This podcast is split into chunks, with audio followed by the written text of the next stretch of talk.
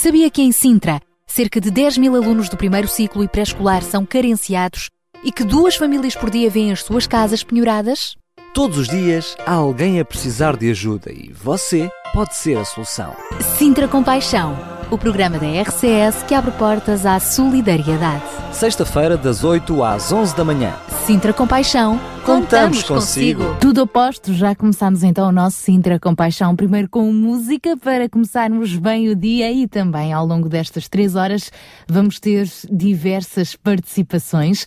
O tema das férias vai começar a acompanhar-nos, até porque para muitos eles estão, elas estão quase a chegar, sobre, sobretudo para as crianças, não é? Então vamos falar sobre isso mesmo, férias com paixão. E a propósito do Dia Europeu da Solidariedade e Cooperação entre Gerações, também vamos ter alguns testemunhos uh, para partilhar consigo aqui na rádio. Para o nosso fórum de hoje, vamos falar a propósito de férias com paixão, vamos falar de missões, missões em férias, missões com paixão. Então, fique atento ao nosso programa de hoje, está feito o convite para nos acompanhar até às 11 da manhã. Daqui a pouco já vamos ter a nossa primeira participação com o Ruben Barradas, também ele está quase a ir de férias. O Ruben Barradas no Espaço Mil Palavras, para já é tempo, tempo de viver com paixão, tempo de sorrir, é tempo de abraçar, é tempo de fazer bem ao próximo, é tempo de construir paz, derrubar muros de inimizade, é tempo de viver esta missão com paixão diariamente. Então vamos ficar com esse mesmo tempo, esse mesmo tema, tempo, com os Forgiven. Basta ya de guerras, basta ya de cadenas, basta ya de drogas y de gente que llora, basta ya de robos y de hipocresía, basta ya de divorcios, por favor te lo imploro, basta ya de mentiras y de tantas envidias, este materialismo que nos deja sin vida. Yo quiero un nuevo amanecer en mi vivir,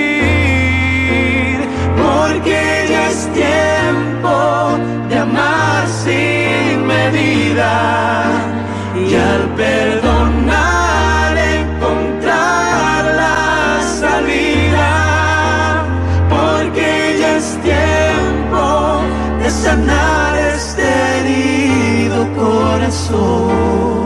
No pierdas un minuto más, porque tu tiempo con Jesús es vida.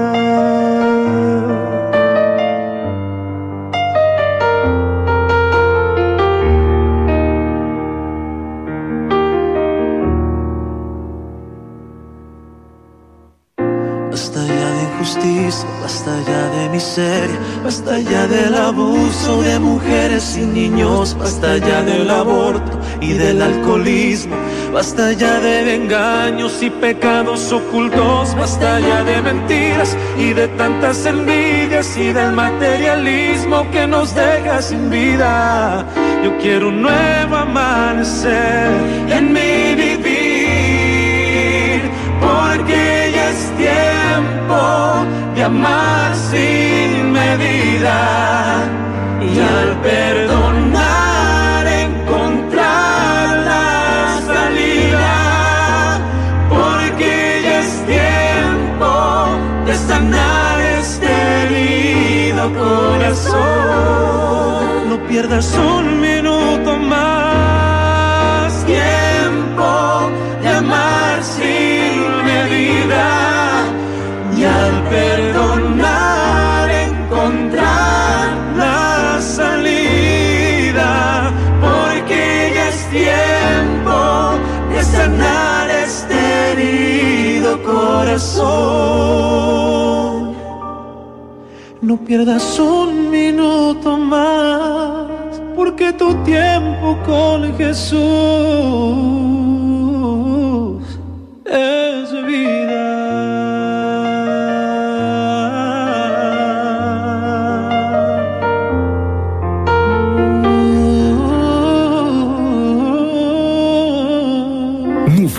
91.2 91.2 RCS Em sintonia com a vida. É isso mesmo, RCS, uma rádio com vida e como já é habitual, A esta hora, mais minuto, menos minuto, temos o nosso contacto com o Ruben Barradas. Vai ser o último antes das suas férias. Digamos que ele é o primeiro da equipa do Sintra Compaixão a ir de férias, por isso, Ruben, ok, a partir da próxima semana estás dispensado. Ruben, aliás, bom dia, bom dia. Aliás, nós vamos falar sobre isso na terceira hora do programa, vamos falar de férias com paixão. Portanto, que as tuas também sejam férias eh, com paixão. Ah, serão, serão certamente e, e, e, necessárias. Aliás, como sempre as férias são, não é? Uh, olha, bom dia, bom dia antes de mais também a todos os nossos ouvintes e, e, como sempre desejo de uma, de uma excelente sexta-feira e já agora de um bom fim de semana, que é sempre uma, uma espécie de antecâmara de férias, não é? Sempre dá a partida para, para descansarmos um pouco. Carregar um bocadinho as baterias. Bem, é verdade, e às vezes bem precisamos, às vezes bem precisamos. Uh, como disseste bem, Sara, este é o, o último mil palavras antes de, de, de, férias. Logo depois nós vamos ver o que é que o pós-férias nos vai, nos vai trazer. Ainda falta discutirmos a renovação do contrato, assim um bocadinho à lá futebol, não é? Mas, mas independentemente disso, que é certo é que o mundo e a atualidade cada vez mais vão continuar. Aliás, se estivermos atentos às notícias, vamos ver cada vez mais, há mais situações, há mais informação, o mundo cobra uma velocidade cada vez maior. Por um lado é assustador, por outro lado é desafiador também. Uh, pois logo vamos ver que mil palavras é que nós no futuro vamos encontrar para as caracterizar. E, e esta semana foi um exercício muito difícil, muita coisa a acontecer. Ainda ontem tivemos uma grande discussão com a, a conclusão da privatização da TAP, uma coisa que ainda vai fazer correr muita tinta, de certeza. O 10 de junho também, aquele que foi uh, um dos últimos, se não mesmo o último discurso do Presidente da República, ou desenvolvimentos nos grandes processos judiciais que tantas horas têm preenchido nos noticiários. E ainda tivemos uh, grandes consequências dos assuntos futebolísticos, dos quais, inclusive, nós falámos aqui, nos, no, aqui no Meu Palavras a semana passada. Aliás, se repararem, isto é de uma multiplicidade de assuntos, desde empresas até justiça, até futebol, até política. Isto é incrível a forma como cada vez mais no mundo nós temos tantos assuntos e tão diferentes. A, a atualidade, na realidade, vai-nos brilhando com esta multiplicidade de opções que origina também uh, uh, opiniões para todos os gostos. E as opiniões Umas são mais avalizadas, outras são menos claras, umas são mais desinteressadas, outras são mais in informadas. E é bom nós todos termos opinião, já lá vai o tempo em que não nos era permitido uh, exprimir de forma livre essa mesma opinião. Uh, agora, é claro também que quando temos liberdade de opinião, conjugada com a liberdade de nos expressarmos, dessas vezes vemos num país com ambas, uh, isso implica ouvir muita coisa que, a nosso ver, é disparatada coisas a que chamamos, eh, muito simplesmente, a opinião alheia, porque nós, a maior parte das vezes, não concordamos com outras pessoas, mas é um preço que nós temos que pagar para ouvir uma coisa que eu sei que é muito melhor, que é a nossa própria opinião, claro, com um bocadinho de ironia em tudo isto. Espanta-me ainda assim, e assusta-me um bocadinho ver, por vezes, a intolerância que nós demonstramos pela opinião dos outros. É uma intolerância que deve ainda mexer eh, e a crescer se, se regularmente uh, uh, estivemos nas redes sociais, percebemos isso com facilidade e que vem misturada com muitas vezes aquilo que chamamos um processo de intenções constante, onde há até alguma diversão por levantar suspeitas infundadas uh, sobre as pessoas e sobre as opiniões.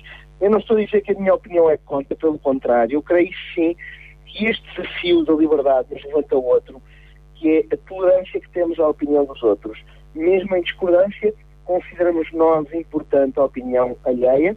Eu creio que nós temos responsabilidades quando decidimos ter opinião. Primeiro, responsabilidade de saber algo, por mínimo que seja, sobre aquilo acerca do qual estamos a falar. Um, até porque nada é mais desonesto do que enganar alguém com base em conhecimentos que dizemos ter ou aparentamos ter. Uh, mas que na verdade nós não temos. E, e vulgarmente nós falamos isto, dizemos que isto é falar sobre alguma coisa que não percebemos nada. E muitas, vezes nós temos opinião sobre assuntos dos quais nada percebemos e não nos esforçamos para saber algo acerca deles. Temos também a responsabilidade de saber o sítio e a hora para dar a nossa opinião, porque nem sempre opinar é uma boa ideia. E também a responsabilidade de escrutinar e olhar para aquilo que verdadeiramente merece a nossa atenção e opinião. E é claro que nem sempre estes exercícios são fáceis. O nosso mundo empurra-nos para uma coisa que eu chamo na, na brincadeira a tudologia, a ciência de saber tudo, e é como se estivéssemos a ser sugados para um enorme buraco que nos engana uh, e que engana quem nos rodeia e que acaba também por nos consumir. Uh, uh, até por isso, a frase eu não sei é talvez das frases mais sábias e libertadoras que nós podemos dizer. E não digo isto como uma frase de, de responsabilização, mas sim como uma forma de assumirmos que não sabemos tudo, estaremos sempre a aprender, estaremos sempre a crescer e a melhorar. E que nenhuma, nenhum de nós, nem eu, nem, nem tu, Sara, nem ninguém que nos ouve, é ou será alguma vez um produto acabado, que não tem falha, que não tem erro. Eu creio que quanto mais nos uh, responsabilizarmos e percebemos isto, mais próximos de um futuro radiante acabaremos por estar.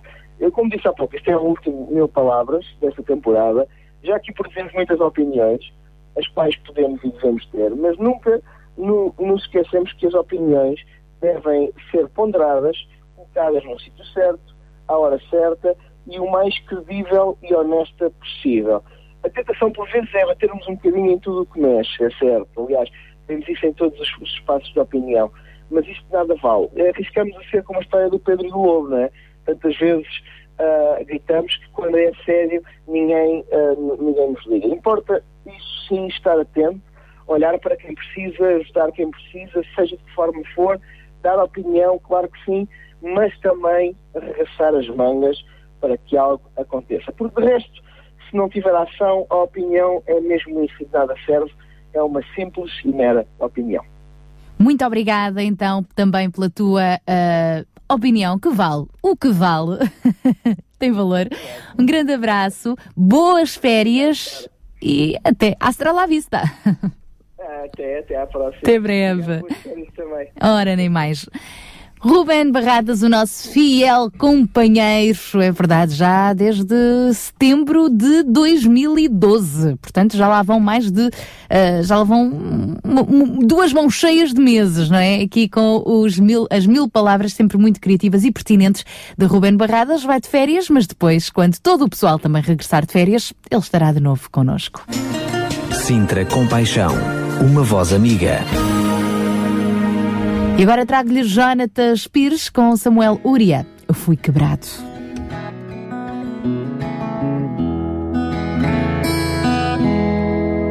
Dentro de mim moram trevas, dentro de mim não há bem. Se o meu ventre se contorce, é por já não saber quem poderá ser meu cajado, espada escudo, bom soldado, carregar tamanho fardo, não posso eu nem ninguém. A boca cheia, confesso que me deleito no perdão meu peito inflamado afirmo infinita compaixão, mas em meu coração cerrado só se iria ouvir pecado. E dele eu estou pejado, está cheio meu coração.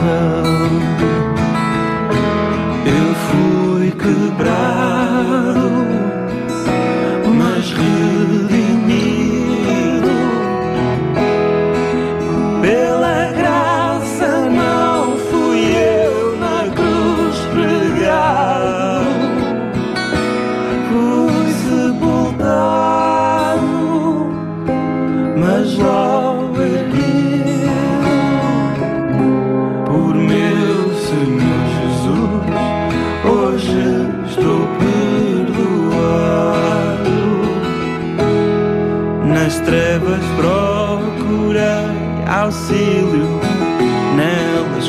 paixão busquei, perguntando o que era o amor, porque eu de amor nada sei, mesmo tendo-me por amado, às costas vi-me carregado.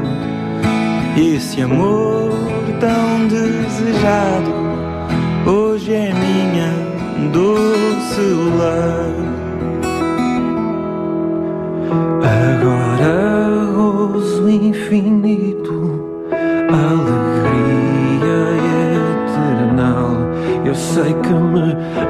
Esperam pacientes. Lá na cidade divinal, onde o que se achou quebrado será por fim consertado e até eu um condenado. Viverei livre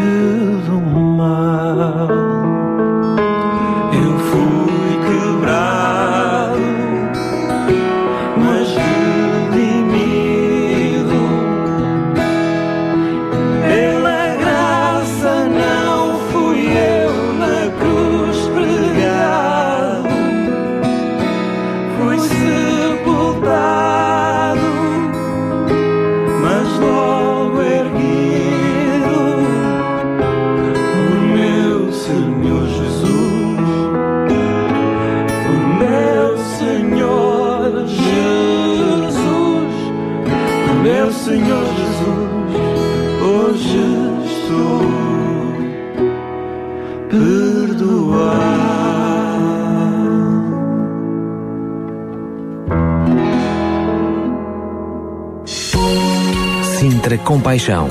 Paixão por Cristo e compaixão pelas famílias do Conselho de Sintra. Estamos então na primeira hora do Sintra Compaixão de hoje. Sabia que foi há precisamente 30 anos atrás que Portugal entrou na CEE, é verdade, na altura CEE, não é? Comunidade eh, Económica Europeia, a 12 de junho de 1985. E hoje é também o Dia Mundial da Luta contra o Trabalho Infantil. Porque a sexta-feira é dia de Sintra Compaixão e já temos connosco João Barros. Bom dia. Bom dia, Sara. Bom dia a todos os nossos ouvintes. Hoje temos um dia cheio de temas. Sim. Um dia eh, e uma semana. Sim, e na realidade um mês mesmo, porque acabamos por eh, apanhar este fio condutor é, da- eh, das crianças e, e deste tempo de pré-férias, não é? Ou, ou férias já para alguns, não é? E então acaba por ser eh, um mês muito fértil em, em ideias, em informações, em, enfim, planos, eh, eh, enfim, que acaba por fervilhar bastante na cabeça de- das pessoas o que é que vai acontecer, como é que vai ser o verão, como é que não vai ser, como vamos fazer, como não vamos fazer. Nem, nem sequer estamos a pensar mais no, no mês de, de setembro, estamos a pensar assim, é Férias. como, como passar estes, estas semanas que, que temos pela frente. E realmente era isto que nós gostaríamos eh, de dar continuidade Hoje, na semana passada, eh, enfim, perce- percebemos e abordamos a, a questão de que a grande maioria dos pais, eh, nesta chegada de- das férias, eh, acaba por terem, vamos lá, entre aspas, uma, uma grande dor de cabeça sobre como ocupar as crianças, os adolescentes, e muitos são os argumentos para que uma criança fique sozinha em casa, não é? o dia todo, a ver televisão ou, ou a jogar jogos, enfim, eh, tudo aquilo que nós hoje sabemos que podemos ter em casa. Contudo, existem eh, muitas outras alternativas era disso que nós queríamos eh, falar este mês todo. Alternativas que merecem ser apresentadas, eh, não como meras atividades de tempos livres, mas sim como oportunidades de investimento na vida pessoal e, e relacional do- dos nossos filhos. A semana passada, ainda por ocasião do Dia Mundial do, do Ambiente, eh, referimos que, que a ligação das crianças à natureza era, por, por excelência, uma relação fundamental, não é? o crescimento da criança, eh, e isto com custos muito reduzidos, não é? Temos, temos aqui as praias à nossa volta, temos aqui a Serra de Sintra eh, por perto, e, enfim, ideias que possam surgir só do contexto de praia e o contexto de serra acabam por ser eh, bastante interessantes e, e praticamente sem, sem custo nenhum. né? Ninguém paga para ir à praia, nem ninguém paga para ir à Serra de Sintra e, portanto, há muitas formas de ocupar uh, o tempo das nossas crianças que, uh, enfim, habitualmente também acaba por ter que envolver os próprios pais, não é?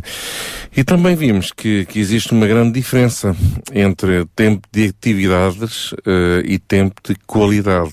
e sabemos que existem muitas entidades. Semana passada tivemos aqui representante da União Bíblica, também da Associação Luso-Alemã, um, e Kids Games. de Kids Games, exatamente, e portanto uh, sabemos que há muitas atividades que, que correm por aí, e, e, contudo não temos de esperar sempre da parte das instituições e das organizações, de, enfim, associações, programas, que nos venham dar uh, as ideias para ocupar o tempo de, das nossas crianças. Muitos de nós associamos ao tempo de qualidade um custo elevado. Não Isto- tenho dinheiro, as e- crianças não- ficam em casa. E precisamente, acabamos por ter este reflexo, né, e neste programa queríamos eh, não só esclarecer que, eh, tudo isto, como, como, é, como é que um tempo de qualidade pode não custar eh, tanto como poderíamos imaginar, não é? E ao mesmo tempo ter um tempo eh, que possa fazer a diferença na vida das nossas crianças. Na, na realidade, não se trata só de ocupar os nossos filhos, mas sim de amá-los e, e arranjar formas de, de expressar este amor. Citando o autor do, do livro de- das cinco linguagens do amor das crianças, ele diz que cada criança possui uma linguagem de amor principal específica, através da qual ela compreende melhor o amor do pai e da mãe. É necessário, diz ele, reconhecer e falar a linguagem de amor principal do nosso filho, assim como as outras quatro linguagens de amor que podem ajudá-lo a compreender que nós os amamos. Ora bem, nesta altura de férias, eh, eh, acabamos por ter realmente muitas oportunidades. Mas é interessante nós podermos eh, dar prioridade às oportunidades que realmente possam promover este encontro.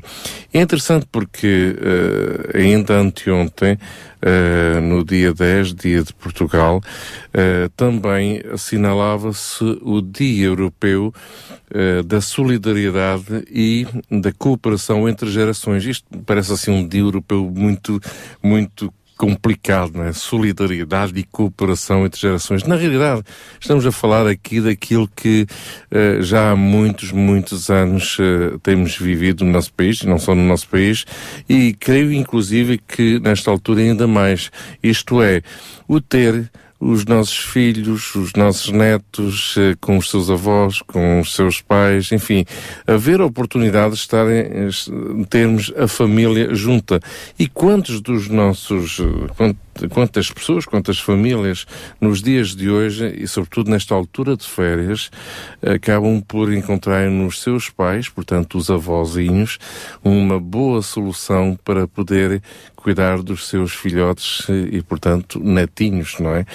Eh, E isso é, é apreciável, é, é algo importante, é algo bom. Eu, eu recordo experiências do meu próprio filho de gostar de passar 15 dias em dos montes com a sua avózinha. E nós ficamos a pensar, mas o que é que um jovem que, um jovem, um adolescente na altura eh, encontrava de tão, tão engraçado estar numa terriola onde não havia internet, não havia quase nada, pois achava graça porque eh, fazia coisas que no, no decorrer do ano nunca fazia, que era agarrar numa enxada e ir para o campo, fazer uns regozinhos para regar a hortinha e, e estar naquele ambiente eh, muito, muito agradável da natureza, também um encontro com a natureza e sobretudo estar com a sua avózinha que, claro, para ela era uma alegria ter o seu, o seu, netinho, o seu netinho eh, perto dela.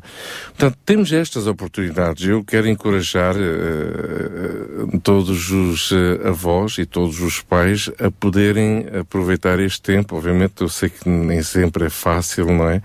Mas aproveitar este tempo para Uh, enfim, uh, dar um, um novo, um, uma nova vida à relação entre netos e avós, sobretudo neste tempo de férias, não é? Encontrar alguma forma, não é?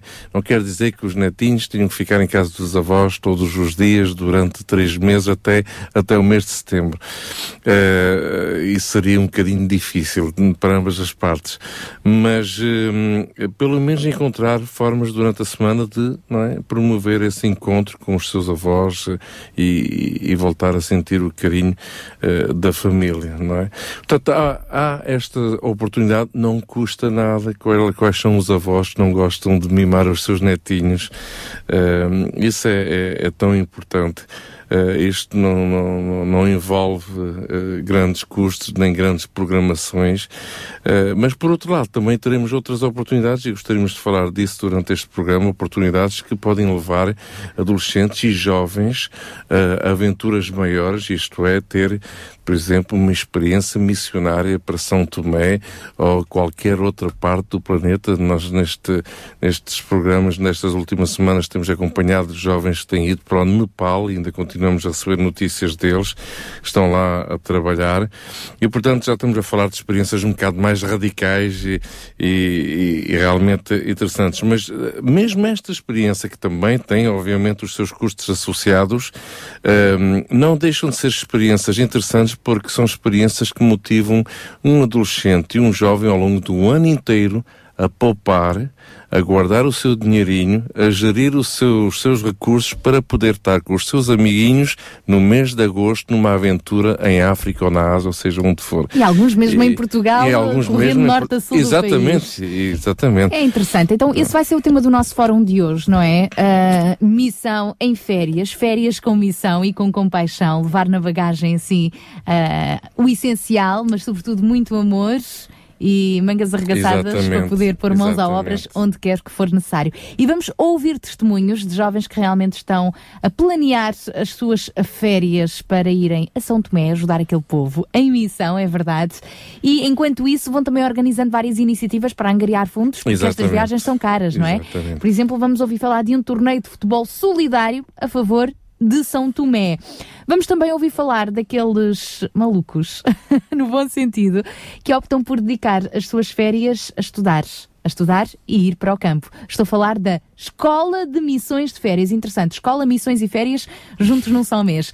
Bom, são alguns dos desafios com testemunhos de jovens que vão estar então connosco hoje na terceira hora do nosso Sintra Compaixão. Daqui a pouco já voltamos ao tema da solidariedade e cooperação entre gerações. Vamos ouvir uma avózinha e uma filha, e uma filha que foi cuidada uh, pela sua avó e agora tem os seus filhos também a serem cuidados, a cooperarem na educação, não é? Também com os seus avós. Já lá vamos, portanto é um programa que promete. É bom estar consigo e agora uh, vamos lhe trazer mais um tema musical antes de recebermos a nossa Marta Watswood. Vamos ouvir um tema que faz parte do novo álbum de Ana Mari, chama-se Não Deixes os Teus Sonhos Morrer. É isso mesmo, não deixes os teus sonhos morrerem. Ana Mari aqui também com a participação de Azaf Borba.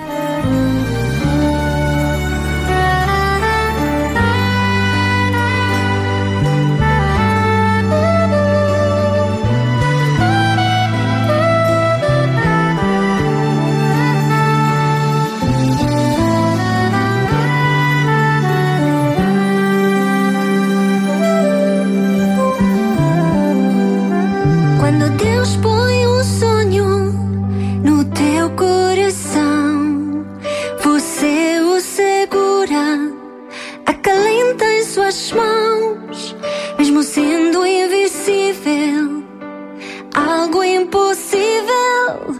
Foi Deus quem te fez sonhar.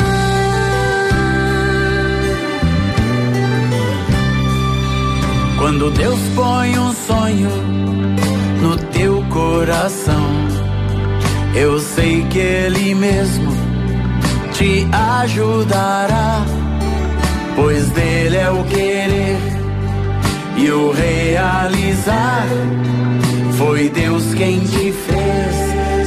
já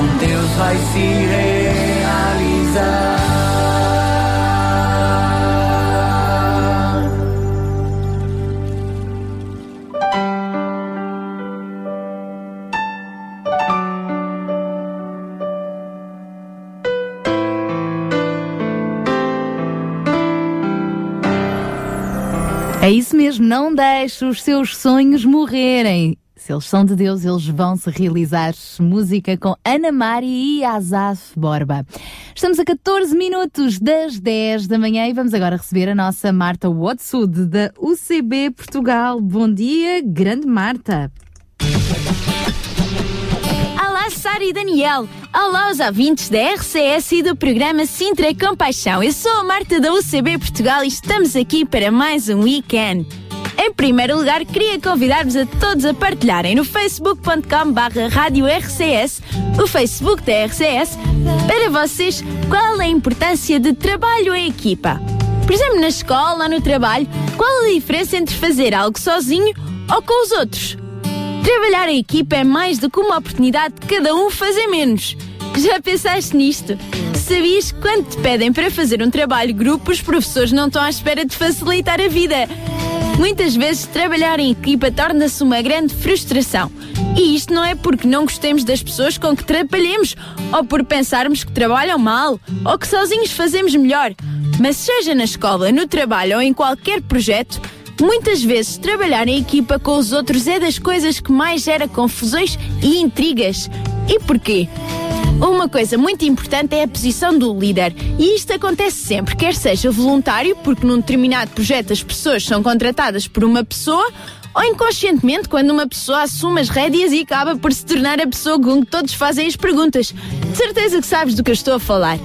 Este líder, voluntário ou não, tem a primeira grande importância para o sucesso do objetivo. Se o líder não tiver um mapa ou GPS a indicar o caminho para onde vai, ou pior, Se não fizer ideia do destino para onde vai, este é o primeiro passo para que o resto da tripulação comece a andar às voltas. Se Vasco da Gama não soubesse para onde é que queria ir, talvez os marinheiros portugueses nunca tivessem chegado à Índia. Um remava para cada lado e as caravelas andavam entre a África e Portugal o resto da vida. A força de uma equipa para chegar ao seu destino parte então da visão do líder e de uma explicação clara a todos do caminho para que querem seguir, o objetivo final. Mesmo que, como dissemos no último weekend, possa ser muito diferente do que até tinham planeado. É por isso que também muitas vezes vemos as pessoas insatisfeitas. Chegas com os políticos, com o Estado, com as organizações, com os patrões. Isto porque muitas vezes andamos todos aqui às voltas e ninguém sabe o seu papel para chegarmos a um objetivo, porque nem o temos. Temos de saber para onde vamos. Não faças nada só por fazer. A compaixão no que fazemos é um dos ingredientes para o sucesso. Mas esse não é o caminho. Porque se te moves também só por amor e não tens nenhum objetivo, nem que seja o de espalhar esse mesmo amor, então vais te tornar perdido e frustrado também. Procura o teu caminho, envolve os que te rodeiam, a tua equipa para a vida, mas concentra-te que tudo tem um propósito. Até à próxima!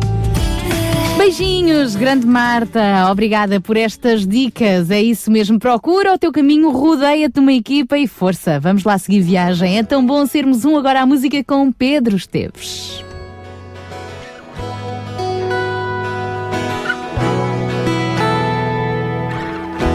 É tão bom ter amigos, ter alguém que nos tenda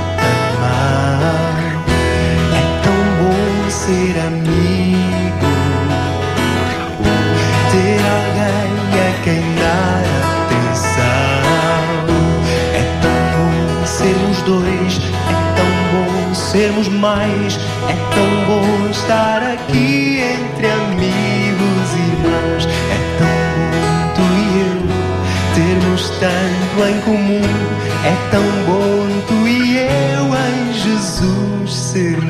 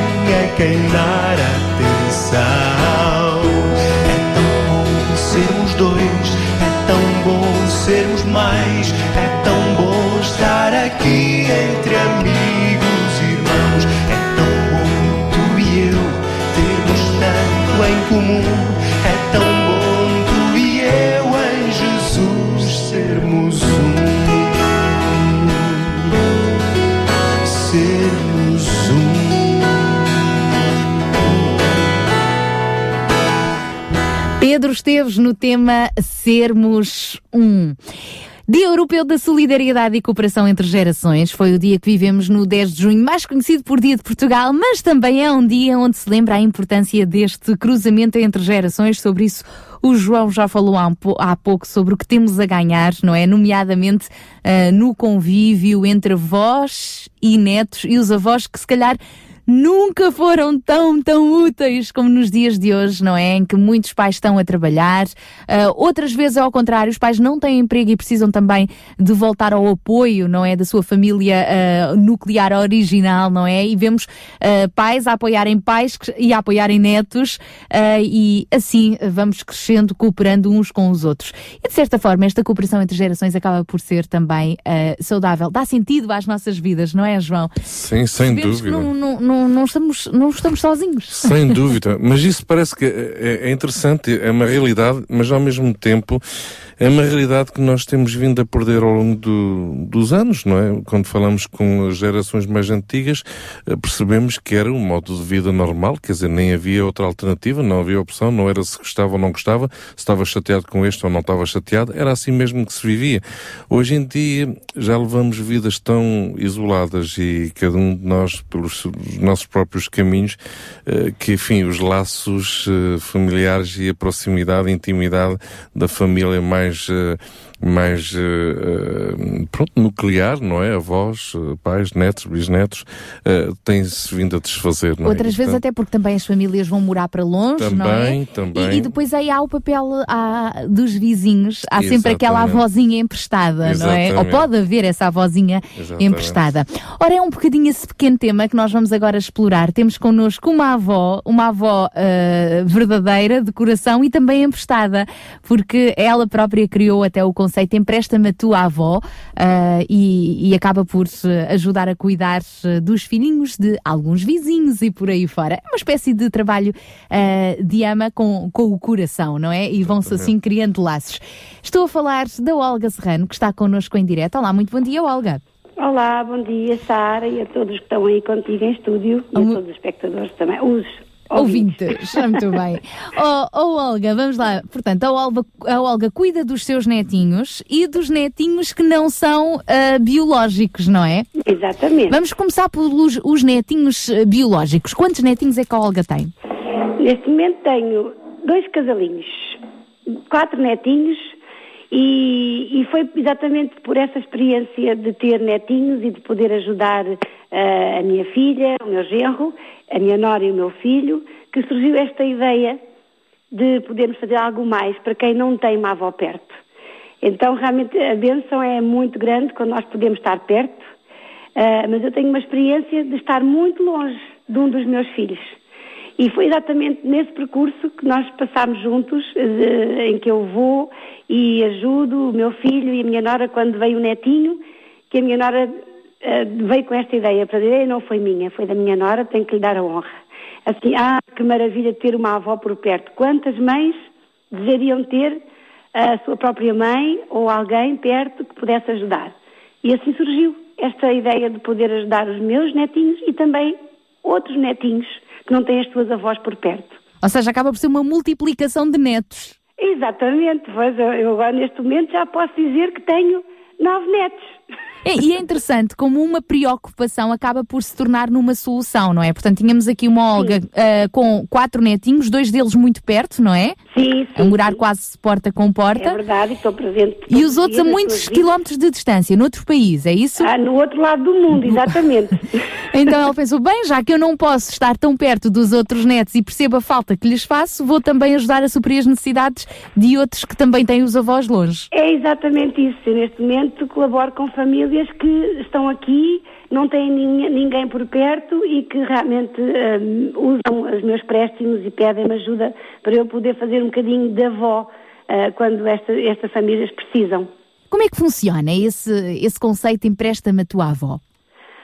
Olha, é simples, dentro da minha possibilidade e da minha disposição, quando há uma família que precisa de ajuda, porque precisa de, de ter, eh, sei lá, olha, uma saída à noite eh, como, como e tem que ter alguém que possa cuidar dos meninos que ficam em casa, por exemplo, mães que têm que trabalhar e precisam de, de, alguém em casa para cuidar de uma criança que, por exemplo, ficou doente e não pode ir ao infantário, ou até crianças que ainda não vão ao infantário e que estão em casa ainda à espera de ter idade para entrar.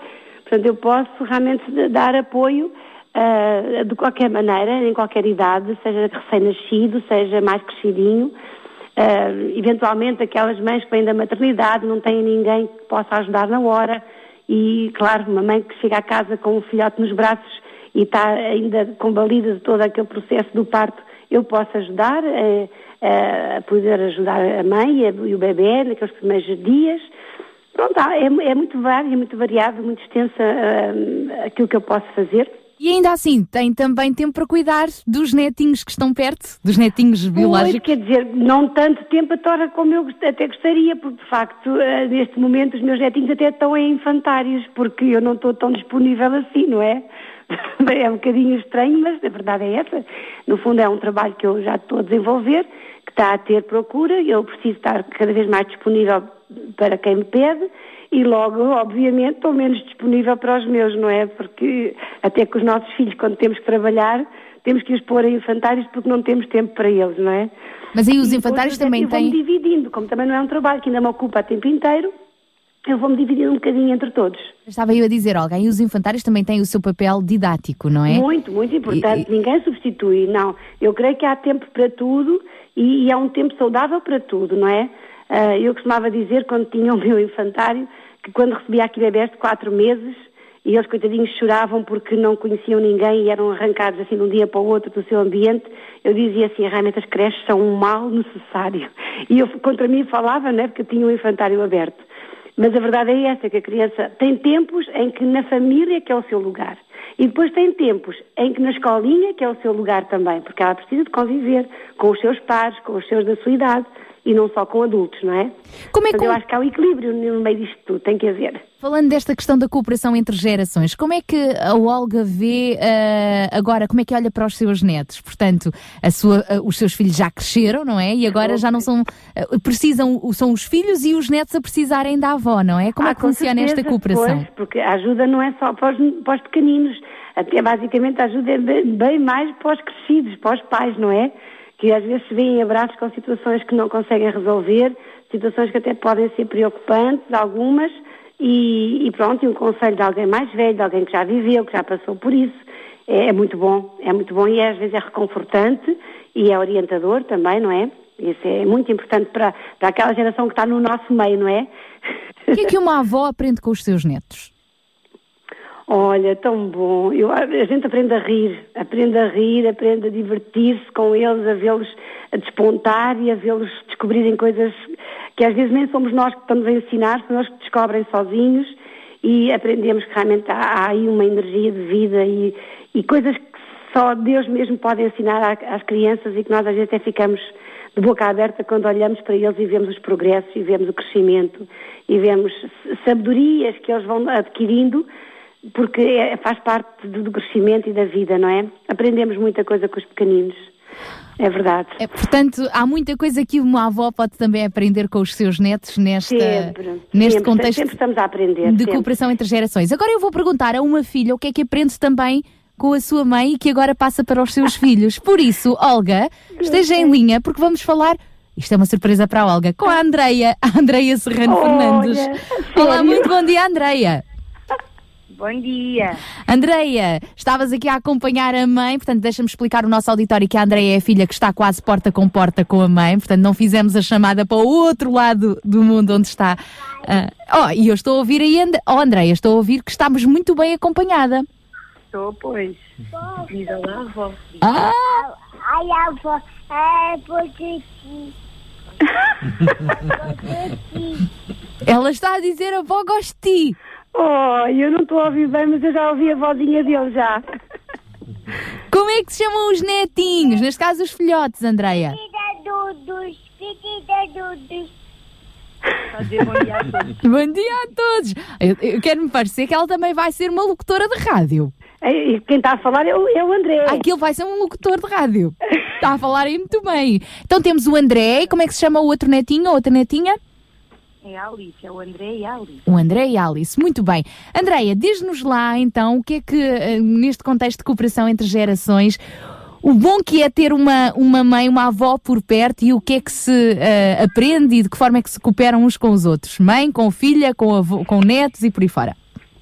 É muito bom mesmo, é realmente algo que geração em geração um, faz todo faz sentido e é, não é por acaso temos sempre por perto um, os nossos avós. Eu também pude ter a minha avó um, que já faleceu, mas que deixou marcas na minha vida, na vida dos meus primos, toda a nossa família. E há uma frase muito gira um, que eu li que diz que os avós são o pai e a mãe com um bocadinho mais de açúcar. Ou seja, eles vão dar ali aquele, aquele, aquele doce, aquela ponderação, aquela calma, sabedoria, o apoio que os pais precisam, mas também que os netos um, vão desfrutar e vão aproveitar daquela tranquilidade e daquela, e daquela calma um, que os avós transmitem e que têm, e as histórias e todos aqueles, aqueles valores que nos vão passando. Portanto, para mim é mesmo um privilégio estar para próxima dos meus pais e poder desfrutar um, de ver os meus, os meus filhos com eles, não é? os netos, e, e pronto, e é realmente uma benção. Eu agradeço muito a Deus pelos meus, os meus pais e os meus, meus sogros também, um, pela ajuda que eles, que eles nos dão aqui com os pequenotes. Muito bem. Então, Andreia Fernandes, muito obrigada por esta participação, obrigada, também com a Andrézinha e com a Alice e a avózinha Olga. um grande para vocês. E um resto de bom dia, um bom fim de semana. Obrigada. Oh, Olga, gostou da, da surpresa? Podes crer, Farinha. E assim vamos também, é fácil surpreender. Ainda há pouco estávamos aqui a falar com o João Barros sobre, ai, não vamos de férias porque gastamos muito dinheiro. Não fazemos surpresas a alguém porque gastamos muito dinheiro. E às vezes é tão fácil, não é? Honrando, valorizando, oh, dizendo é. obrigado. Pois é, foi, foi mesmo uma boa maneira de começar o dia. um grande beijinho então para todos esses netos. Obrigada, igualmente da também Olga. para vocês. E, e olha, parabéns pelo vosso programa e que continuem sempre a ser uma bênção como têm sido até agora. Obrigada, Olga Serrano. Obrigada então. Também. Um João, foi, foi um bom momento de rádio este uh, cooperar entre gerações, não é? E ao mesmo tempo, olhando para, por exemplo, para, para o que a Olga partilhou connosco, às vezes uh, os com, e, e, podem ser modelos para nós, não é? Um bom modelo de uh, uma avó emprestada. Sim, eu, eu, eu acho isto fantástico. esta esta intervenção da Olga e a intervenção da André, como sabes, né, foi, foi uma coisa que quase que nem foi planeada, foi assim mesmo uh, de um momento para o outro e, e, é, tão, é tão lindo ouvir o testemunho de, da Olga e da, da Andreia, assim como com certeza poderemos ter aqui muitos outros testemunhos um, ehm, de tantas outras avós e tanto, tantos outros filhos eh, que também têm desfrutado uns dos outros, não só pela relação, mas uh, também no cuidado uns com os outros. Mas, sem dúvida nenhuma, como estavas a dizer, uh, isto deve-nos servir de inspiração. Isto é, se esta não é uma realidade vivida, pois é uma realidade que nos deve inspirar e que nos deve levar a, a lutar por ela. Uh, não teremos sempre os nossos pais ao nosso lado. Uh, e, e, os nossos e quantos netos não não conheceram também os seus avós? Uh, temos muitos casos destes não é? Então é um privilégio os nossos netos conhecerem os seus avós e bisavós também e, e, e criar oportunidades para poderem estar juntos e não até é... trisavós João. Olha e que até eu, eu este é fim de semana tive a oportunidade de conhecer uma trisavó de 90 anos. E estava lá com a sua netinha e com os seus bisnetos e com os seus trisnetos. Fantástico. Isso é, é, é só, Neste caso, só a mãe é que já tinha, uh, só a filha é que tinha partido, mas tínhamos ali uma isso é, isso é fantástico, Bonito, isso é, é, precioso, isso é um valor da vida que nem todas as pessoas têm o privilégio de. E ela lá estava, portanto, no seu lar e ao domingo foram buscá-la para passear e estava a passear com a família. Bonito, fantástico, quadro. Ainda existem trisavós. Quantos avós é que eu já não sei. Pois, fantástico. É mesmo. Portanto, são exemplos inspiradores. Sem dúvida. E hoje deixamos então aqui também para se poder deliciar e pensar como é que pode também uh, tirar proveito da sua família e ser bênção na sua família ou uh, uma família de coração, porque não? Sozinhos é que não, sozinhos nunca. Ficamos agora com a música Regis Danise que fala disso mesmo, a bênção que é a família.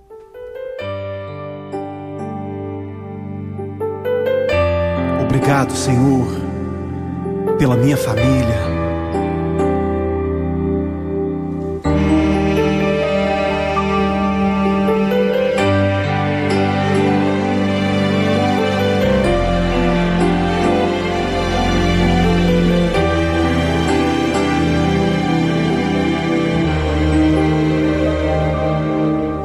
agradeço pela minha família e por tua presença no meu lar. Te agradeço pelo pão de cada dia que o Senhor nunca deixou faltar. Te agradeço pela nossa harmonia. Só em Ti, Senhor, podemos confiar. Já te agradeço pelas Tuas maravilhas e os milagres que ainda há de operar.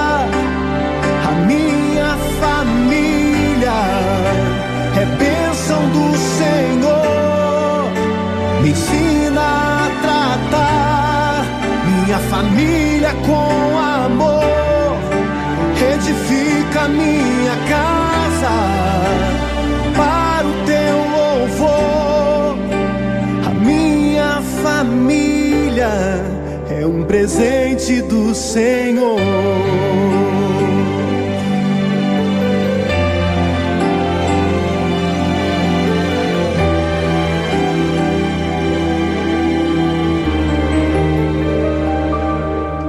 Te agradeço pela minha família e por tua presença no meu lar. Te agradeço pelo pão de cada dia que o Senhor nunca deixou faltar. Te agradeço pela nossa harmonia.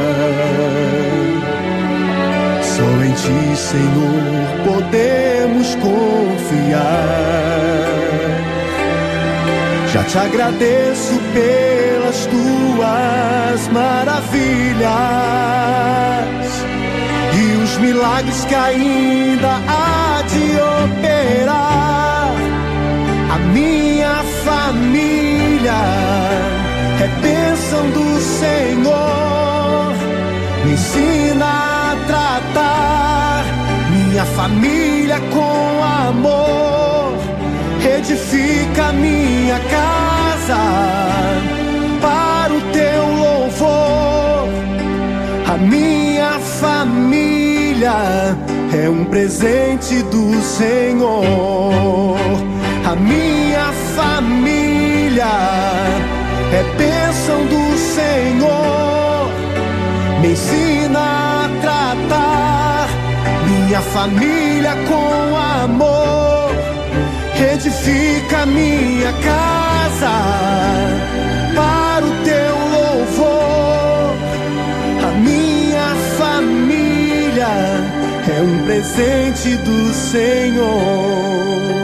A minha família é bênção do Senhor. Eu convido a você a dar um abraço nessa pessoa que você tanto ama. Você não está perto dessa pessoa, liga para ela, diga eu te amo, você é muito importante para mim. A minha família é um presente do Senhor.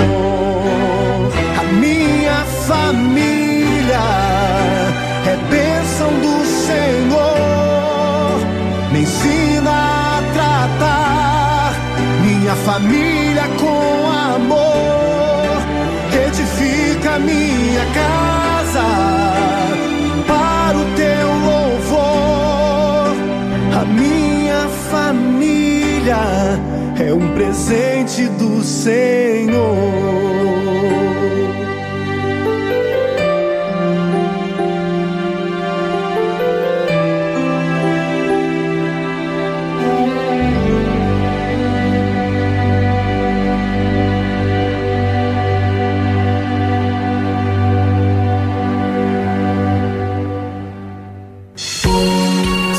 Compaixão. Paixão por Cristo e compaixão pelas famílias do Conselho de Sintra. E ficamos agora com mais uma participação. Vamos receber o nosso amigo Carlos Pinto Leite no espaço Links. Ele que neste, neste espaço costuma-nos sugerir eh, precisamente links para nós procurarmos na internet e nos linkarmos a algo, a algum trabalho de voluntariado, a alguma associação que, quem sabe, pode despertar a nossa atenção e na qual podemos ser úteis para beneficiar a vida de outros. Então vamos lá ver qual é a sugestão que hoje uh, o Carlos Pinto Leite nos vai trazer neste espaço Links. Bom dia, amigo Carlos Pinto Leite. Muito bom dia, Sara. Muito bom dia, Daniel. Muito bom dia a todos os ouvintes do RCS. É um prazer estar de regresso aqui ao programa Sintra Compaixão, em nome da UCB Portugal. E para começar, com mais algumas iniciativas e notícias no âmbito da solidariedade social, quero destacar esta notícia que nos fala que o IKEA vai doar 100 mil euros para uma instituição social de solidariedade social portuguesa. As candidaturas para o Fundo IKEA Colabora 4 estiveram abertas até ao passado dia 2 de maio. Trata-se da quarta edição deste Fundo IKEA Colabora e em jogo está a duplicação do valor do donativo habitualmente atribuído, ou seja, em vez de 50 mil euros, esta marca de mobiliário sueca vai doar 100 mil euros, nem mais. Os três projetos finalistas serão aqueles que o júri considerar terem maior impacto social, originalidade, criatividade e potencial de sustentabilidade. O grande vencedor, que irá receber os 100 mil euros, será escolhido pelos trabalhadores das três lojas desta cadeia em Portugal. O vencedor será anunciado a 30 de junho. Ficam apenas algumas estatísticas. Em 2009, a IKEA recebeu mais de 130 propostas e a instituição vencedora foi a ACAPO, a Associação dos Cegos e Ambliopes de Portugal. Na segunda edição, os vencedores foram o Hospital Dona Estefânia e a Ajuda de Mãe. No ano passado, em 2014, foram premiadas 50 escolas básicas do país que apresentaram propostas de melhoria do seu espaço escolar. Gostaria ainda de fazer referência ao Banco de Recursos de Apoio às Famílias de Sintra, um projeto que foi lançado pela Câmara de Sintra, precisamente. Este Banco de Recursos de Apoio às Famílias do município de Sintra é uma estrutura que se destina a combater a pobreza, contribuindo para a melhoria das condições de vida das pessoas em situação de maior vulnerabilidade social. A ajuda é prestada através da atribuição gratuita de bens como eletrodomésticos, mobiliário, loiças, apetrechos de cozinha, material didático e escolar, textas, entre outros. O projeto pretende envolver empresas e municípios na recolha deste tipo de bens e as famílias que necessitem de apoio do banco devem preencher um formulário que está disponível nos postos do Gabinete de Apoio ao Município e nas instalações do Departamento de Ação Social Saúde e Habitação da Câmara Municipal de Sintra. Da minha parte, por hoje é tudo. Prometo regressar para a semana, sensivelmente a esta hora. Sara Daniel, a emissão é vossa e desejo a todos os ouvintes um excelente, um ótimo fim de semana. Muito obrigada, nosso amigo Carlos Pinto Leite. Para a semana, a esta hora, estará então de volta. Agora trago-lhe David Neutel com os seus amigos neste tema, que é também o nosso lema de vida. Usa as nossas vidas. Que Deus use as nossas vidas a favor do próximo.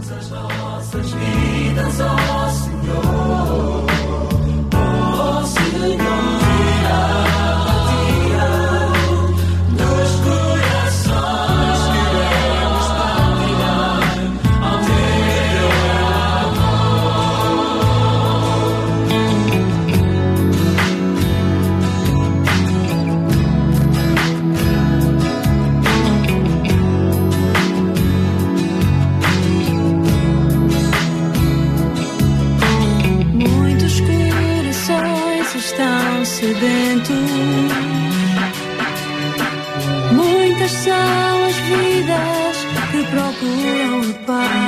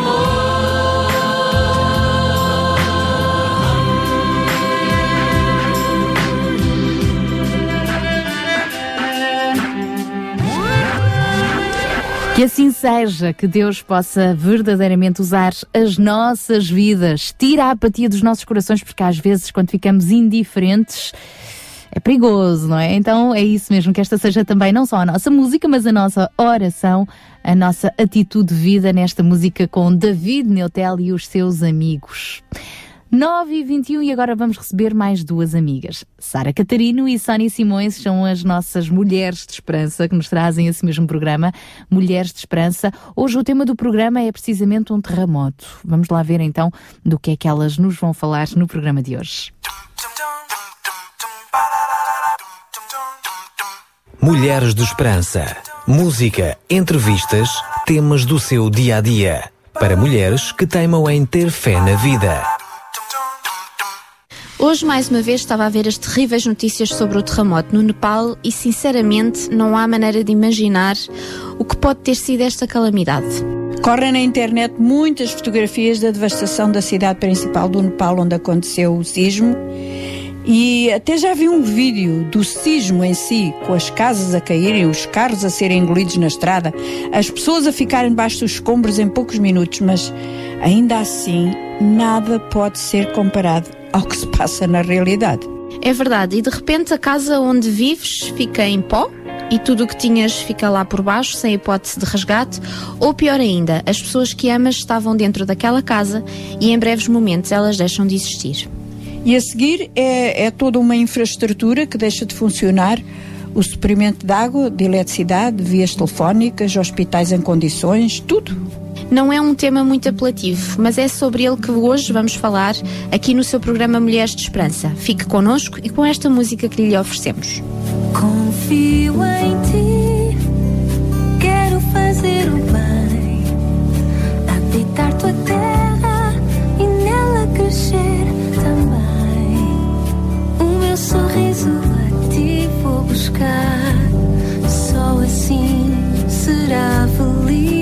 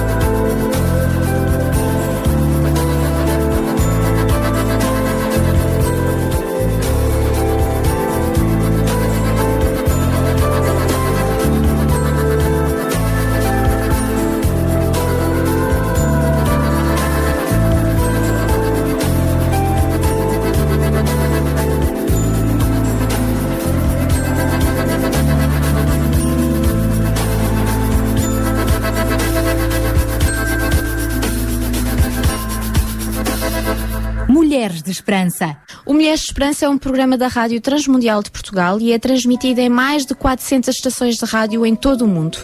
Foi criado para trazer à mulheres a discussão, reflexão e consolo sobre vários temas pertinentes e importantes à vida da mulher. No entanto, sabemos que temos muitos homens a ouvir-nos e por isso queremos saudar a todos com muito carinho. E aqui no estúdio estou eu, a Sara, a Sónia e o Levi, que comanda a gravação do programa e que às vezes mete uma colherada aqui na nossa conversa. Mas, tal como falámos, hoje gostaríamos de abordar este assunto tão atual dos sismos ou terremotos. Talvez seja bom dizer em palavras simples o que são, porque acontecem, embora todos já ouvimos sobre isso muitas vezes através dos meios de comunicação. Sara, já alguma vez experimentaste essa sensação da terra a tremer à tua volta? Já, já, Sónia. Em Portugal tivemos um terremoto bem grande há uns 40 e tal anos. Lembro-me perfeitamente dessa madrugada, era inverno. Levantei-me para ir ver o meu filho que estava febril e quando olhei para fora da janela havia uma luz estranha, parecia que o céu tinha um colorido como, como no incêndio. Abri a janela para ver melhor e, embora fosse inverno, o ar era quente nem cheguei a deitar-me, porque de repente tudo começou a tremer e as coisas que havia nas prateleiras começaram a cair e o barulho que parecia subir da terra, esse era medonho. Ficámos ali imóveis naqueles minutos que pareciam eternidade e depois colocámos casacos e roupões e saímos para a rua. Em minutos, as ruas e as pracetas estavam cheias de gente.